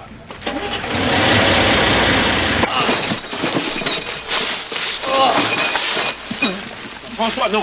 François, je te jure, j'y suis pour rien. Espèce d'ordure Oh, oh. Bon, ce coup-ci Ce coup-ci, vous y avez droit au rapport Alors, ça va être une facile si vous êtes Qu'est-ce que euh, c'est Vous savez pas? Non Les La ripoux, décharge les ripoux Oh les ripoux avec Philippe Noiret et Thierry Lhermitte. Et, et tantôt, c'est drôle parce que vous parliez de James Bond. Et à l'époque, j'étais Mhm. avec des amis, j'étais au secondaire, et euh, secondaire 1, je pense, et on devait aller voir, euh, je pense, View to a Kill avec Grace Jones, euh, qui était en salle, mais la salle était pleine. Et mes amis, ont- en fait, il manquait, c'était- trop tassé. Moi, ça me tentait moyen, alors j'ai quitté la salle et j'étais allé tout de suite dans une salle à côté, c'était à Granby, et je savais même pas c'était quoi Et le film, et c'était Les Ripoux. Alors, je découvrais Philippe Noiret, je découvrais Thierry Lhermitte, Ah, euh, je découvrais évidemment les, même, les- les- les comédies de Claude Zidi qui sont pas des grands classiques, mais c'est quand même efficace. Et encore une fois, je rêvais Oh oui. déjà, je rêvais déjà de vivre à, à Paris. Alors là, c'est un Paris. Mais là, euh, va ouais. falloir. Ouais, c'est ça. ça. fait deux films qui vous font Ouais, rêver mais, d'aller vivre ouais, à mais Paris. c'est hein. passé depuis longtemps, euh, Hélène. J'ai Ok. j'ai- j'ai fréquenté une Française pendant cinq ans et ça m'a enlevé le goût. Non, c'est pas vrai. mais mais, mais j'ai encore du plaisir à revoir ce film-là parce que ça me rappelle, je pense que c'était au, au fin, fin du printemps, là, l'école était presque Uh-huh. finie, puis j'avais adoré ce film-là avec la belle finale, avec les chevaux et tout. Alors euh, Oh. voilà, c'était mon film de 12 ans. Ben, euh, Bravo les ripoux. ben merci Hélène, c'était une belle chronique, belle réflexion Ben, comme fait- toujours. Euh, vraiment, merci. plaisir. Puis on se retrouve la semaine prochaine. Puis on- À la semaine prochaine. Bye bye. El Palante fue la pose. Bon, alors on retrouve, on, vient de l'entendre, on retrouve notre ami, je pense qu'on peut dire ça, euh, Bertrand Eratché, bonjour. Bonjour Frédéric. Alors, euh, Bonjour tout le monde. ouais, ça fait longtemps qu'on s'est pas parlé, on s'était parlé avant Noël. Euh, bon, vous êtes installé au Chili, vous êtes euh, gérant d'artistes entre autres, et vous, nous, vous étiez notre antenne avec tout ce qui se passait, les, les manifestations populaires et évidemment la surtout la répression euh, du gouvernement. Là, avant de parler de la pandémie, avant en fait que la pandémie commence, comment, comment étaient les tensions politiques ou pas au Chili? Est-ce que, est-ce que ça s'était résorbé quand même? Mais si vous voulez, on a eu un, un épisode assez rigolo qui était, ça a été- on a eu des vacances révolutionnaires. Ah ouais? C'est-à-dire que le, le- le mois de février ici, c'est les grandes vacances, donc tout le monde est parti à la plage, à la campagne, et tout le monde s'était donné rendez-vous au mois de mars. OK. Donc euh, début mars, euh, les, les gens consciencieusement ont repris la révolution. Oui. On a eu en particulier un 8 mars, la, la journée de la femme, euh, complètement hallucinant. Il y a eu euh, 2 millions, un million et demi de personnes officielles, mais Ah ouais. plus de 2 millions de plus de 2 millions de femmes Oui. à Santiago. Wow. 3 ou 4, mi- 3 ou 4 millions dans le pays. Ça a été la, la plus grande concentration euh, de, de l'histoire apparemment. Euh, le, le mouvement euh, à partir de là, c'est c'est c'est comment ça s'est solidifié. Il y avait euh, la cote de popularité du président était au même niveau. Euh, la situation était très délicate et puis euh, il y a eu le premier cas donc de, Oui. de coronavirus. Confirmé le 3 mars. Exactement. Euh, très très vite, les manifestations d'elles-mêmes se sont arrêtées. Oui. Alors, si vous voulez, c'est, on a assisté à, à quelque chose de bizarre où il y a tellement pas de gouvernement que le, la population et la, la, société civile a pris le relais, si vous voulez. Ah oui. Mais là, est-ce que les gens, euh, mais excusez-moi, est-ce que les gens ont pris ça au sérieux rapidement? Parce qu'évidemment, dans plusieurs pays, dont le Québec, au début, euh, il y avait des informations contradictoires et les gens, euh, il y en a qui, qui, qui prenaient pas ça au sérieux, qui continuaient à faire à vaquer à, à, leurs occupations. Et là, vous me dites, le gouvernement était à peu près pas là. Est-ce que les gens ont pris ça au sérieux quand même? Mais si vous voulez, au début, il y avait un, il y avait un peu l'histoire de, c'était tellement pratique pour le gouvernement. C'était tellement, c'était tellement un état de grâce, ah, bah oui, tellement un état de grâce pour eux, si vous voulez, qu'au début, il y avait, plus au mois de février. À partir du mois de mars, quand on a vu que, que c'était, puis surtout par rapport à la, à la faiblesse du, du service de santé ici, ouais. si vous voulez. Ouais, les gens, les gens tout de suite étaient raisonnables par rapport au fait que ils avaient peur, euh, en fait. Ils avaient peur de se retrouver dans le réseau de la santé. Et puis, plus que ça, peur de contaminer les personnes plus, plus vulnérables. Ah. Les personnes, Comme en ici. particulier les, les, personnes âgées ben qui n'ont oui. pas beaucoup de ressources ici, si. Ben oui, voilà, effectivement. Et là, les chiffres présentement, euh, là, on est le 16 avril, euh, le, le, nombre de cas, le, le, nombre de morts, vous en, êtes à, vous en êtes à quoi, là, au Chili? Ben, écoutez, le problème des chiffres au Chili, c'est que c'est un peu... on a un ministre de la Santé oui. euh, qui, qui s'appelle Magnalic, qui oui. est entre autres connu parce qu'il a été exclu du collège de, de, des médecins du Chili. Ah ouais Pour euh, grave manquement à l'éthique. Eh hey boy c'est un spécialiste pour faire des, des, des chiffres, c'est-à-dire que dans le premier gouvernement de, de, de, Pinera, il a fait disparaître 30 000 patients des, des listes d'attente, par exemple. Ah oui J'imagine c'est pas les soignants. Non, de, enfin non, ça aurait été non non parce qu'au Chili il y, a, il y, a, toujours 25 000 personnes qui meurent tous les ans parce qu'ils sont en liste d'attente. Oui. Euh, donc justement par rapport, il a il a fait un, des jeux administratifs pour les éliminer des, des dossiers, pour éliminer les dossiers. Bon. Donc aujourd'hui, officiellement, on a 8807 euh, cas confirmés. Ah ouais. On a passé la barre des 100 morts aujourd'hui. Euh, il y a 105 morts oui. et il y a 3299 récupérés. Bon, et là, attendez, euh, attendez, avant, parce que là, il faut parler de ça, parce que c'est complètement loufoque, mais sur une population de combien? Rappelez-nous la population du Chili, total. Il y a, il y a entre 16 et 17 millions euh, d'habitants au Chili. OK, bon. Et là, il y a évidemment, il y a eu encore une... Ben, allez-y, je vais vous laisser, parce que moi, je le sais, c'est vous qui m'avez envoyé l'information, et j'en revenais pas, en fait. Euh, et ça vient, c'est une, une création du ministre de la Santé, ça aussi. Ah, mais c'est, c'est, c'est, un, c'est un original, oui. C'est-à-dire que jusqu'à il y a 48 heures, euh, les morts étaient comptabilisés dans les récupérés. Parce que. Euh, avec l'excuse que comme ils étaient morts, ils pouvaient plus contaminer. Il paraît que c'est pas vrai en plus, hein. Pendant non, quelques non, jours, il reste, non, mais pendant quelques jours, il reste extrêmement contagieux. Euh, si, ma mémoire est bonne, oui, oui, mais il y, a, oui. y a même un médecin légiste qui en Thaïlande, je crois, qui oui. est mort après avoir ben, fait voilà. une autopsie. Oui. Voilà. Alors là, on, Donc, compte, on, on, compte les gens qui sont décédés comme des guérisons. Exactement. Après, ça nous a pas tellement surpris parce qu'on a eu la, la, déclaration la plus explosive. Ça a été euh, le refus de ce même ministre de déclarer une quarantaine nationale. Ah ouais. Sous le prétexte que le virus pouvait muter et devenir, je cite, une bonne personne. Mais voyons. Donc ça, ça fait le tour de la presse continentale en Amérique du Sud. Il y a tout le monde qui a bien rigolé avec ça, avec le, le, le virus qui devient gentil. En même temps, on rit, mais il y a quelque chose. On, on rit, mais on rit. C'est tragicomique. Ben si oui, c'est ça, c'est ça. C'est devenu une situation. Mais je, je, vais vous résumer brièvement une situation. Ouais, Il y a deux semaines, on a, on, on a, notre cher président oui. euh, qui, qui, apparaît à la, à la, télévision un dimanche soir euh, sur toutes les chaînes de télévision, euh, interview euh, nationale, qui dit non, euh, le Chili c'est un pays génial. Nous on a on a été prévoyants, on est les seuls. On a acheté les respirateurs au mois de janvier. Aujourd'hui, il y a plus de respirateurs parce que tout le monde se, tout le monde se les, tout le monde se, se bat pour les avoir. Oui. Donc nous, on est les seuls qui, qui, qui allons avoir des respirateurs parce qu'on les a commandés avant. Le lendemain, il y a un, il y a un média indépendant qui s'appelle Interferencia. C'est un, un, bon média. C'est un, un des, des, peu qui fait le travail ici. Qui sort un article qui dit, mais il y a un problème. C'est pas vrai que les déclarations du président sont, sont fausses? Parce que nous, on a pu voir qu'il y a, il y a, au mois de janvier, comme achat, il y a juste un respirateur qui a été acheté. Ça a été pour l'hôpital du thorax et c'était un achat qui était prévu de longue date. Donc il y a le il y a le sous-secrétaire de la santé, le, le, le, pauvre petit jeune qu'ils ont qui, qui, qui, qui sont sortis pour pour l'occasion, obligé de dire oui mais si vous voulez au mois de janvier on a négocié les, les respirateurs mais on les a achetés au mois de mars. Donc c'est donc c'est plus vraiment ce qu'avait dit Non, le non, président. Non, non, pas du tout. Et puis on se rend compte que comme ils ont été achetés au mois de mars, ben il y a, y tout le monde qui se bat pour les Ben oui. avoir. Donc on, on est en train de se battre avec l'Europe, avec les États-Unis. Et la semaine la semaine dernière, on a appris qu'il y aurait donc les, respirateurs n'allaient pas arriver. Et Donc si vous voulez la situation, comme pour revenir sur le tragicomique, ouais. on a un, on a un président qui a pris l'habitude de mentir euh, les yeux dans les yeux à la caméra.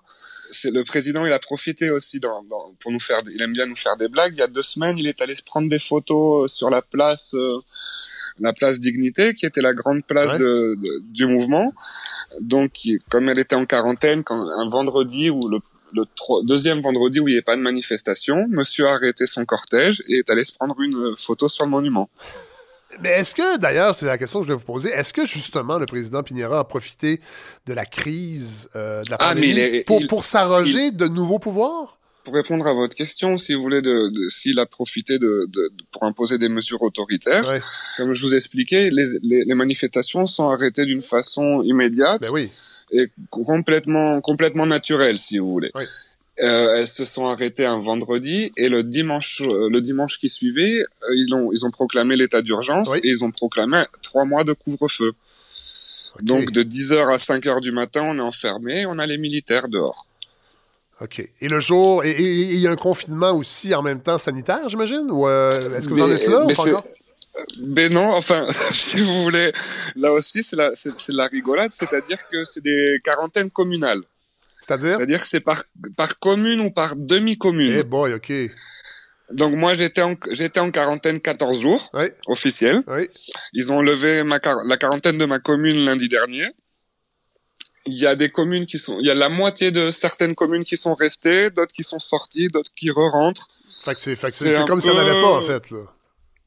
Mais si vous voulez, regardez, il y a deux, il y a, y y deux indicateurs qui, qui nous font comprendre un peu ce qui se passe. Le premier, il y a la, il y a la secrétaire de la santé, d'État à la santé qui s'appelle Paola Dassa, qui a donné une interview lundi dans un journal national en disant que de toute façon, il cherchait à ce que les personnes doivent- tombent malades progressivement Oh, oui, l'immunité Et euh, collective. et qui et qui ne pouvaient pas et qu'ils allaient pas attendre cinq ans pour que tous soient contagiés. Ouais. Euh, en même temps, on a euh, c'est le directeur des investissements d'un groupe qui s'appelle Laraïn. Donc le mons- monsieur qui s'appelle José Manuel Silva. Oui. euh, Il a fait une déclaration en disant que voilà, on pouvait plus se permettre d'arrêter l'économie, fallait prendre des risques et des risques et ça, ça allait signifier que des gens allaient mourir. Bon, tout simplement. Lui, là, ça ça a été dit, là, comme ça. Voilà, c'est dit, c'est assumé. L'idéologie de, des groupes dominants euh, économique, économiquement parlant, c'est euh, la priorité sur l'économie, sur les, sur les exportations, sur la, sur la production industrielle. Bon, là, euh, évidemment, nous ici, on n'a pas tant de nouvelles de ce qui se passe en Amérique du Sud. Euh, on a l'impression que, en fait, même dans tous les pays du Sud, la, la pandémie frappe pas aussi fort. Là, je sais que vous, ben, vous êtes, vous êtes là. Le Chili, ça a frappé. Ça a frappé également au Pérou. Là, en fait, j'ai appris qu'il y avait à peu près 23 000 cas au Brésil, qui est, en Amérique du Sud, le pays le plus touché. Mais le Pérou également, la, la situation est extrêmement critique. Mais si vous voulez, je, peux, je peux me permettre de vous donner une, une opinion un peu personnelle? Allez, allez-y. J'ai, euh, en faisant des, j'ai fait, j'ai fait des petites recherches l'autre Ouais. jour pour, sur, sur la grippe espagnole. Ouais. Et je me suis rendu compte que le- on a- la grippe espagnole s'était appelée la grippe espagnole, pas parce que, pas Non, du non, tout parce qu'elle venait d'Espagne, Non, parce que, parce que c'est, parce que c'est celle qui donnait les chiffres. Voilà. Donc aujourd'hui, j'ai un peu l'impression qu'on assiste à la grippe italienne. Ah oui. Si vous voulez, comme, Ouais. comme je vous disais, on a un ministre qui est spécialiste à faire disparaître les chiffres. On a vécu cinq mois de manifestations où les, les manifestations sont, ont systématiquement été minorées, où Oui. systématiquement les chiffres des blessés, des morts ont été cachés, ont été transformés. Donc, ça serait un peu naïf de s'attendre à Ben ce oui. qu'ils nous donnent des chiffres euh, véridiques, si vous voulez. Et c'est probablement le cas dans d'autres pays d'Amérique du Sud. Donc c'est le cas de notre ami dessus, et puis c'est surtout, euh, je pense, le- le- l'opinion, l'opinion majoritaire ici, c'est la, la majorité de la population. Si vous voulez, si vous leur demandez, les gens vont vous dire qu'ils croient absolument Ouais. pas dans ce que, dans la version officielle. Ouais. C'est le doute complet sur Ouais. les chiffres, et puis sur- surtout, on a, on a vachement insisté, comme je l'expliquais, autant de la part des, de la population, et surtout de la part des maires euh, où c'est eux qui sont fait qui ont pris les responsabilités quand le gouvernement les prenait pas. Par exemple, au début, le gouvernement voulait pas fermer les collèges. C'est les, les, les établissements scolaires, Ouais. c'est les maires, c'est les maires qui ont petit à petit qui ont commencé à fermer les, les, les établissements et qui ont obligé le gouvernement à, à le faire au niveau national. Ah ouais. Si vous voulez, il y a le collège, il y a le collège des médecins, il y a les, il y a les, les services publics, il y a les, organisations sociales qui sont qui sont en train de qui ont pris le dessus, si vous voulez, et la population suit leurs directives beaucoup plus que celle du gouvernement. En plus de la crise sanitaire, il y a une crise de confiance qui est énorme. Ben écoutez, euh, Bertrand Iracha, merci d'avoir pris le temps de nous parler. On va se reparler bientôt. Frédéric, Oui, Frédéric, j'ai deux petites choses à vous dire. allez-y. La première, euh, j'aimerais faire un appel à tous les, si vous avez des auditeurs chiliens, si vous avez des auditeurs qui ont des amis chiliens, Oui. Euh, faudrait qu'ils ils ont jusqu'au 6 juin pour pouvoir. y a- donc on a le, on a le référendum sur la Constitution qui a été changé, Oui. qui devait avoir lieu le 26 avril et qui a été reporté au 25 octobre. Oui. Donc grâce à ce report, il, existe la possibilité de s'inscrire sur les listes électorales à l'étranger. OK. Donc j'aimerais vraiment faire la demande de tous les Chiliens qui peuvent vous écouter ou tous les gens ben qui oui. connaissent des Chiliens oui. d'aller s'inscrire avant le 6 juin sur le site ce qui s'appelle cervel.cle, Oui. cervel.chile. Euh, ils peuvent s'inscrire pour voter à l'étranger, pour pouvoir voter pour le référendum pour la Constitution, Ouais. et surtout ils pourront voter pour la prochaine élection présidentielle en essayant de mettre quelqu'un d'un petit peu plus raisonnable et sérieux cette fois-ci. C'est noté. S'il vous plaît, c'était très important. Et puis, si vous vous ennuyez, je vous invite à écouter, à aller sur twitch.tv et à écouter Estados Sonidos. Estados Sonido. Et Qu'est-ce c'est que que ça fait comme Esta- ça fait comme Estados Unidos. Oui. C'est Estado Sonido. Oui. C'est un canal, c'est une chaîne, c'est des amis à nous qui font ça. Il y a tout ce qui se fait en musique, euh, en, en jeune musique, en jeune production Ouais, chilienne. on va mettre sur la page Facebook de la balado cette semaine, promis, promis. Euh, Bertrand Iracha, merci de, de- de- de prendre le temps de nous informer. Ça faisait longtemps qu'on ne s'était pas parlé. Là, on n'attendra pas si longtemps. On va suivre ça euh, dans quelques semaines. Euh, on vous rappelle pour voir co- comment est la situation au Chili. Merci vraiment beaucoup. Mais c'est moi qui vous remercie. Et puis d'ici là, on aura sûrement des, des- des nouveautés de Oui. notre cher président. Euh, On aura de quoi vous faire rigoler une nouvelle fois. Merci. Voilà, plus qu'à attendre que le virus devienne une bonne personne. Merci beaucoup, Fred. À bientôt. Au revoir. maintenant qu'on a aplati la fameuse courbe, d'aller euh, préparer un plan de déconfinement, un plan de réouverture. Corona 19. Alors, on rejoint euh, Godefroy. Godefroy, vous êtes au téléphone cette semaine. Oui, bon, ce bon vieux téléphone, Fred, à Ouais. défaut de, de- de- Mais c'est pas, pas parce qu'on n'a pas essayé, mon vieux. On a, on a fait tout ce qu'on pouvait et euh, cette introduction-là, les gens le savent pas, mais c'est la 19e fois qu'on la reprend. Ouais. Alors, euh, alors moi, je la connais. Votre, Oui. votre introduction, mais les gens la connaissent pas. Les gens ne la connaissent pas, Fred. Mais Écoutez, on, on a entendu parler des CPE un peu cette semaine. Euh, vous savez qu'on est ouvert en ce moment uniquement pour euh, les services d'urgence. Oui, donc pour, Et les, pour les, médecins, les médecins spécialistes en, en CHSLD. Oui. Pour Mais ça, c'est tout enfants. nouveau, oui.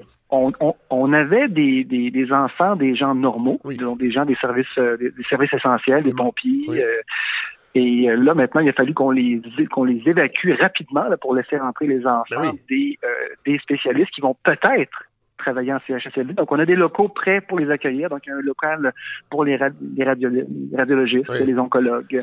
Et là, et là Et pour puis le, un petit et, local aussi pour les médecins euh, généralistes. et oui. pour le dîner, vous leur mettez une cuillère d'argent dans la bouche, c'est ça? Exactement. Fred, Oui. Fred, vous m'avez amené sur un terrain là, que j'aime pas du tout Ah. parce que euh, je, suis, euh, j'ai juste hâte de voir comment tout ça va s'organiser réellement. Parce que pour l'instant, euh, bon, les médecins généralistes, ont, les médecins spécialistes ont tous levé la main, ils sont tous prêts à travailler.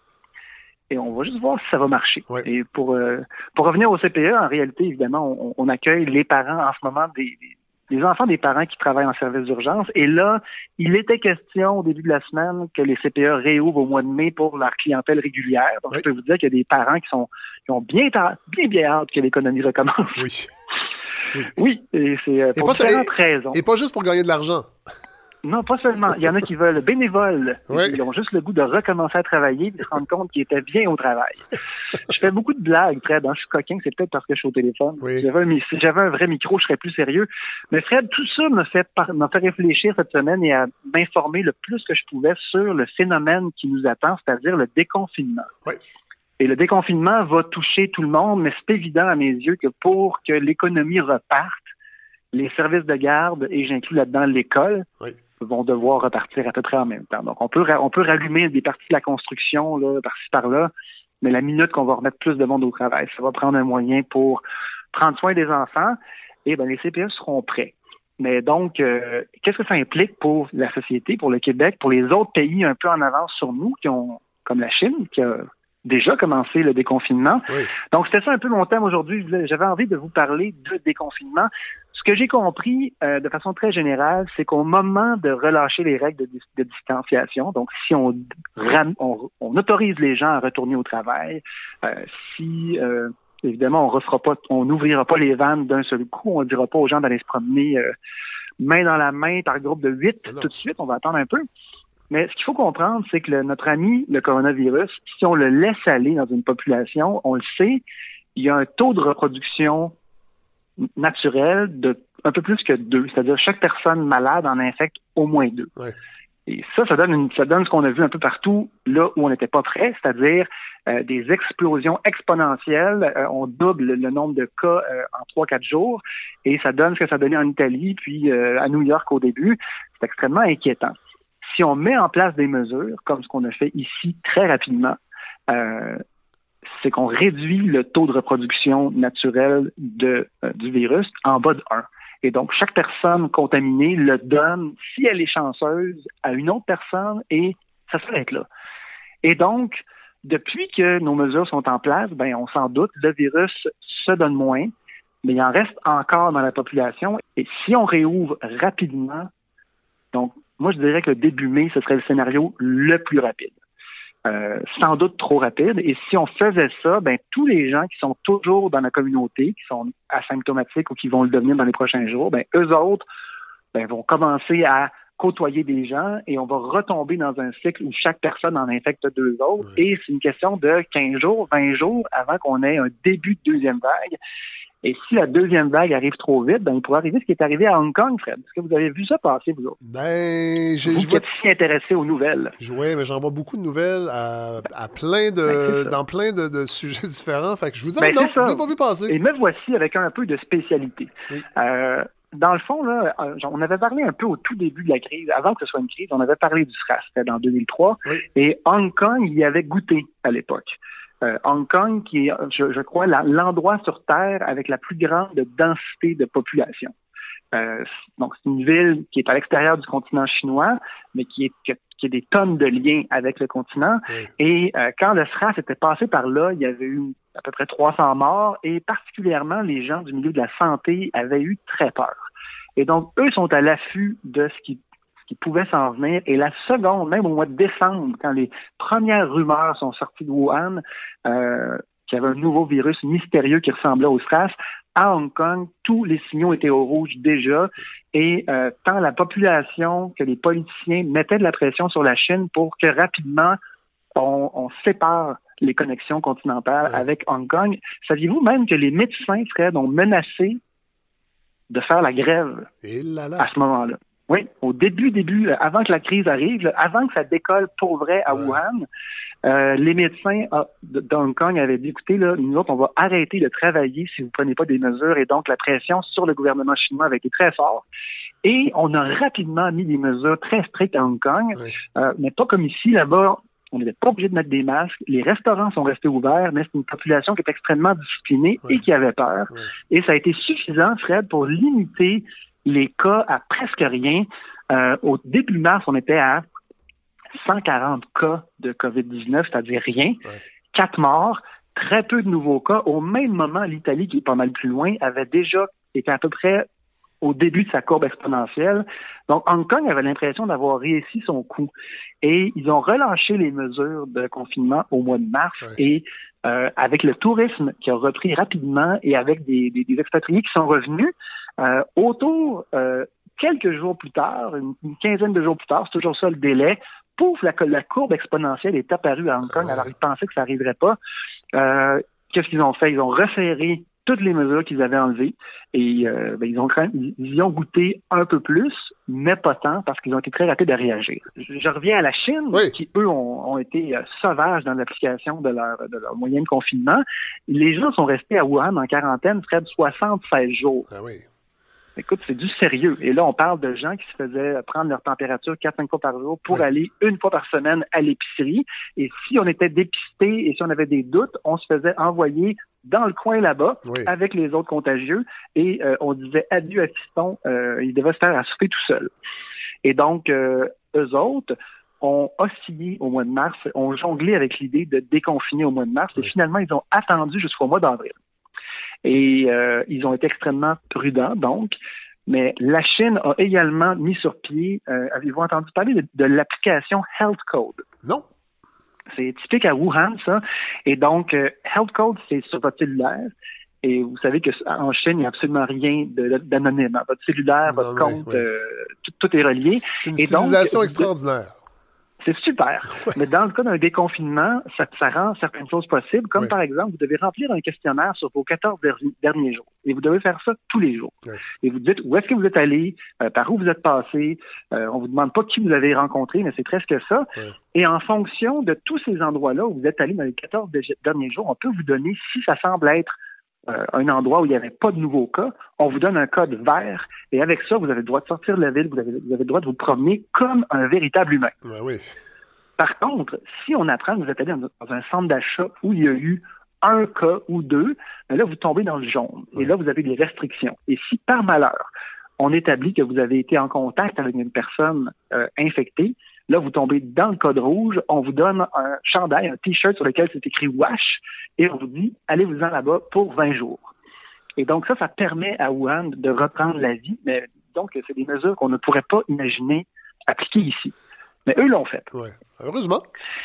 Oui, ben écoutez, donc ils testent des choses pour nous. Et Ouais. euh, il y a une recherche qui a été faite justement euh, sur Wuhan euh, par la London School of Hygiene and Tropical Medicine, qui a été publiée dans le Lancet il n'y a pas très longtemps.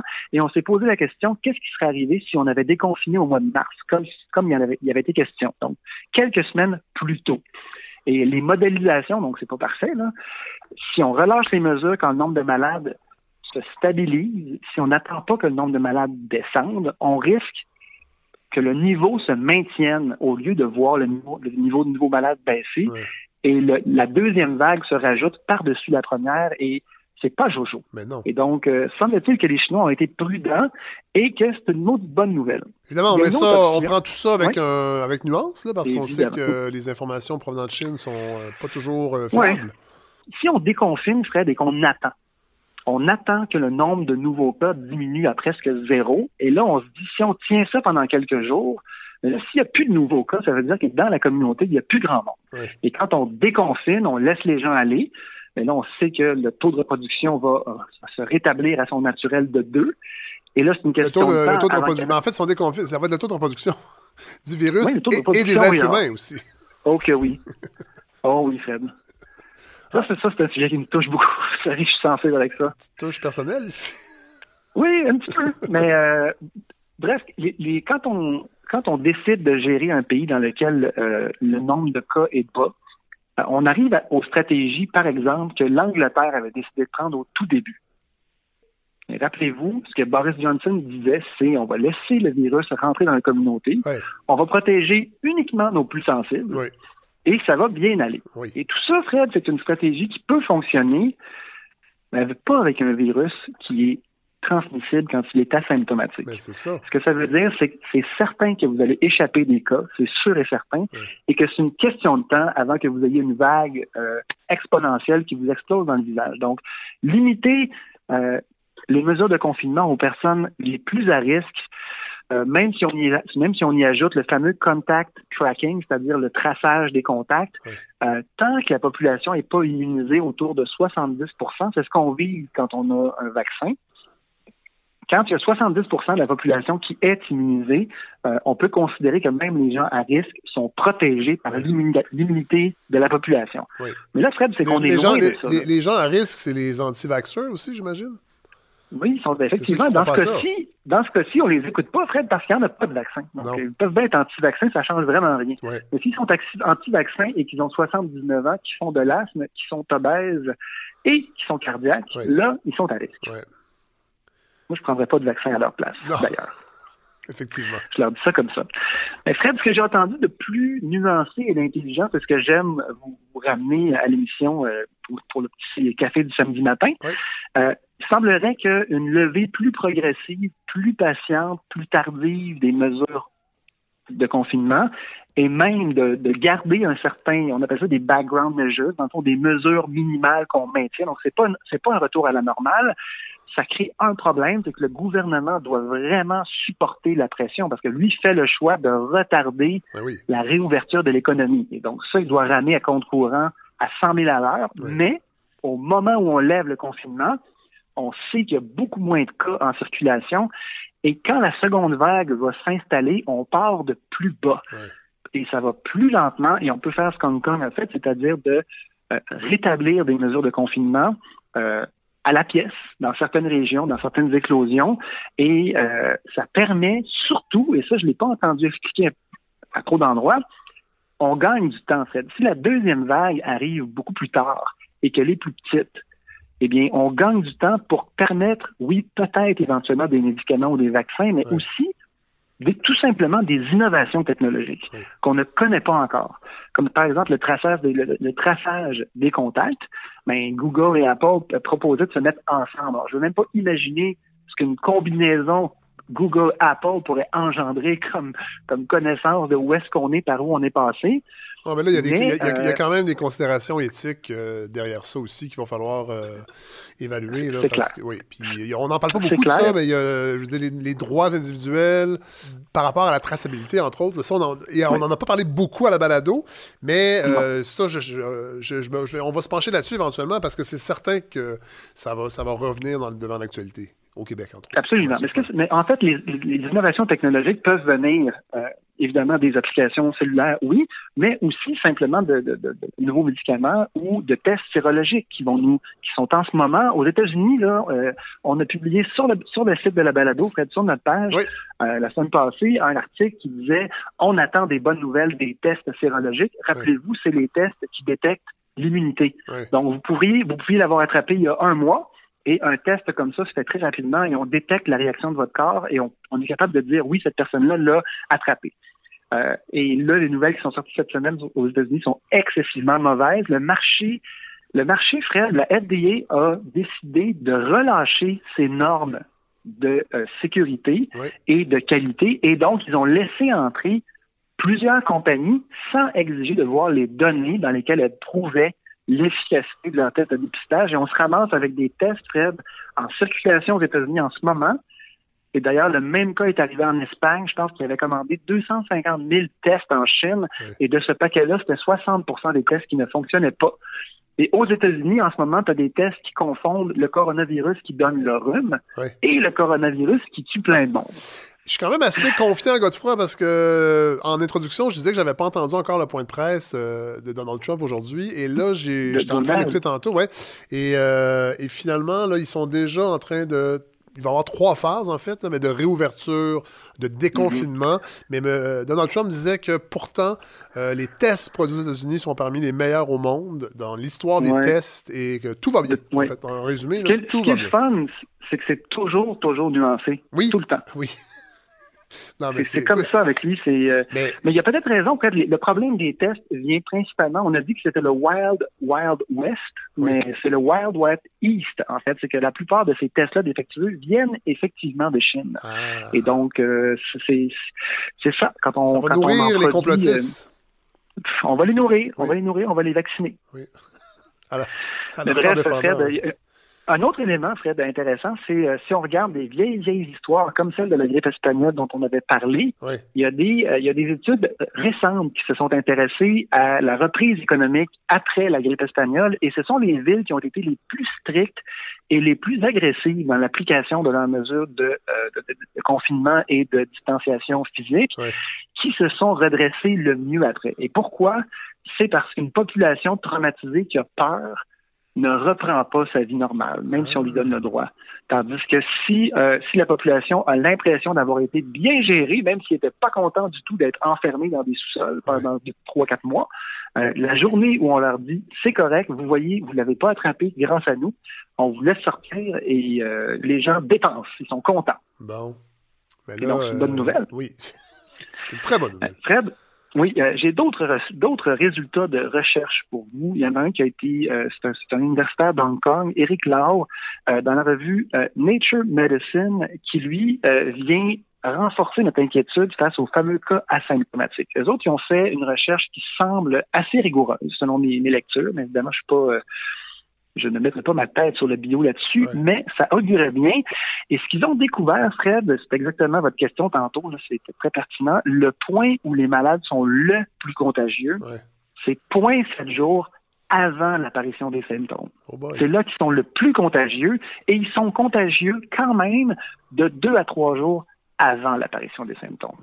Et ce, qu'on, ce dont on se rend compte, selon les projections euh, de, que cette recherche-là a faites, c'est que 44% des cas secondaires qui découlent d'un premier cas, donc ça peut être des centaines de cas après, sont attribuables d'une personne à l'autre à la transmission avant l'apparition des symptômes. Ce que ça veut dire, Fred, c'est extrêmement grave, c'est que toute la théorie de la traçabilité des contacts Ouais. est basée sur la minute que je détecte quelqu'un, en supposant que j'ai des bons tests, Ah je détecte que quelqu'un a été malade et je lui demande quand est-ce que tes premiers symptômes sont apparus? Ah Ils sont apparus lundi matin. Parfait. À partir de lundi matin, dis-moi que tout le monde que tu as croisé, eh bien, il faut, il va falloir changer la traçabilité des contacts. Il va falloir dire aux gens, quatre jours avant l'apparition des symptômes, Ouais. qui avez-vous rencontré? Et, et donc, ça va changer, ça va changer la façon de faire les enquêtes. Et on le sait, la traçabilité, la traçabilité des contacts, c'est la clé de- du déconfinement. Ah Et là, ce que je suis en train de vous dire, Fred, c'est que d'une part, les tests qui sont censés nous dire qui est porteur, qui ne l'est pas, qui est immunisé, qui ne l'est pas, sont pas encore fiables. Et on vient complètement de changer la façon de faire nos enquêtes. Ben oui. Mais ça veut dire aussi là, à, l'entrée des épiceries, à l'entrée des pharmacies, qu'on nous demande est-ce que vous avez des symptômes, on s'en torche avec ce que nous, Oui, vous, vous nous ça dites. donne en fait. rien. Ouais. Exactement. Et là, c'est là, c'est que ça commence à se préciser. Ça fait longtemps qu'on s'en doutait. Mais là, on a vraiment des indices précis. Donc, le pic de la contagion est juste avant qu'on sache qu'on est malade. Et ça, c'est quand on sait qu'on est malade. Ouais. Et là, la dernière affaire dont, dont il faut parler, c'est l'immunité de la population. Quand le virus rentre dans le tas et que trois quarts du monde l'attrape, c'est la catastrophe. Les réseaux de santé sont débordés et là, il y a plus de morts parce qu'on n'est pas capable de mettre les gens sur des respirateurs. Tout le monde a compris ça. Mais dans un succès comme ici, alors, évidemment, il y a des poches de euh, des poches d'éclosion incontrôlées dans les CHSLD en ce moment. C'est un- c'est une vraie catastrophe. C'est la catastrophe à la québécoise. hein. Ah oui, On a parlé de la catastrophe à l'italienne, mais la nôtre est un peu différente. Et elle va sûrement permettre à d'autres pays, Fred, de mieux se préparer, exactement comme l'Italie l'a fait pour nous. Mais ce qu'on pense, c'est qu'en ce moment, si on déconfinait, on est largement en dessous de 10% de la population qui aurait contracté le virus Ah et, si on est chanceux, développer une immunité. Ce que ça veut dire, c'est que si on déconfine maintenant, il n'y a pas du tout d'immunité de population et non. le moment où on déconfine devient encore plus important parce que la deuxième vague, elle va arriver. Ouais. Et le vaccin, lui, quand est-ce qu'il va arriver? Dans 18 mois, si on est chanceux, Si on est chanceux. Donald nous prépare un vaccin extraordinaire. Mais oui. Et là, ça veut dire, God, que ça va prendre. va falloir trouver une solution euh, pour que vous ne soyez plus au téléphone pour faire vos chroniques, parce que ça va prendre un méchant bout avant que vous puissiez revenir ici pour vous brancher directement dans la console. Mais ça, Fred, ça, ça dépend. Qu'est-ce que, qu'est-ce que François et, euh, François et Horatio et Daniel décident? Oui. Parce qu'ils pourraient décider de céder et de déconfiner en se croisant les doigts. Mais moi, Fred, ce que je voulais dire Vous à travaillez en CPE, Godefroy, est-ce que vous pensez que j'ai envie que vous soyez chez moi? Même si Ah. François et Horatio disent oui? Ben, moi, je pense que oui. Je pense que votre désir de me voir en direct et de m'entendre avec une bonne qualité, sera suffisant pour pense risquer que- votre vie d'asthmatique. Je pense que je vais vous acheter une rig. Ah ouais, hein? Oui, qui fonctionne.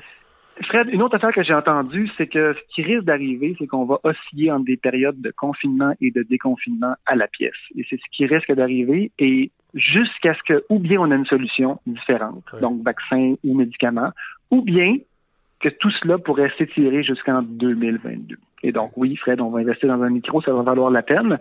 Et là, ça me fait réfléchir à la dernière affaire que j'ai entendue là-dessus. Il y a des maladies, Fred, qui sont apparues, qui n'existaient pas avant et qui ont changé notre vie et pour lesquelles on a maintenant des technologies et des nouvelles habitudes.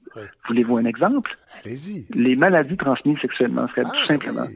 On va se faire on va se faire tester une fois de temps en temps. Je dis on, c'est ce qu'on me raconte. là, Oui, les gens oui. font ça. Oui. Ils vont se faire tester et ils mettent des condoms, Fred. Ils mettent des, il y a des outils qui n'existaient pas, qui n'étaient pas utilisés il y a très longtemps, il n'y a pas si longtemps, je veux dire, et qui maintenant sont totalement partie de notre vie. Les condoms, les, les- des- les ça fait un petit bout quand même. Là. Oui, mais qui sont utilisés pour ça, Fred. Il y a des, j'ai j'ai des parents qui pour la parlé des c'était- 60. ouais, c'était pour la euh, contraception, en fait. Exactement. Et c'était pas, c'était, il n'était pas question de contraception dans, le- dans- à l'époque.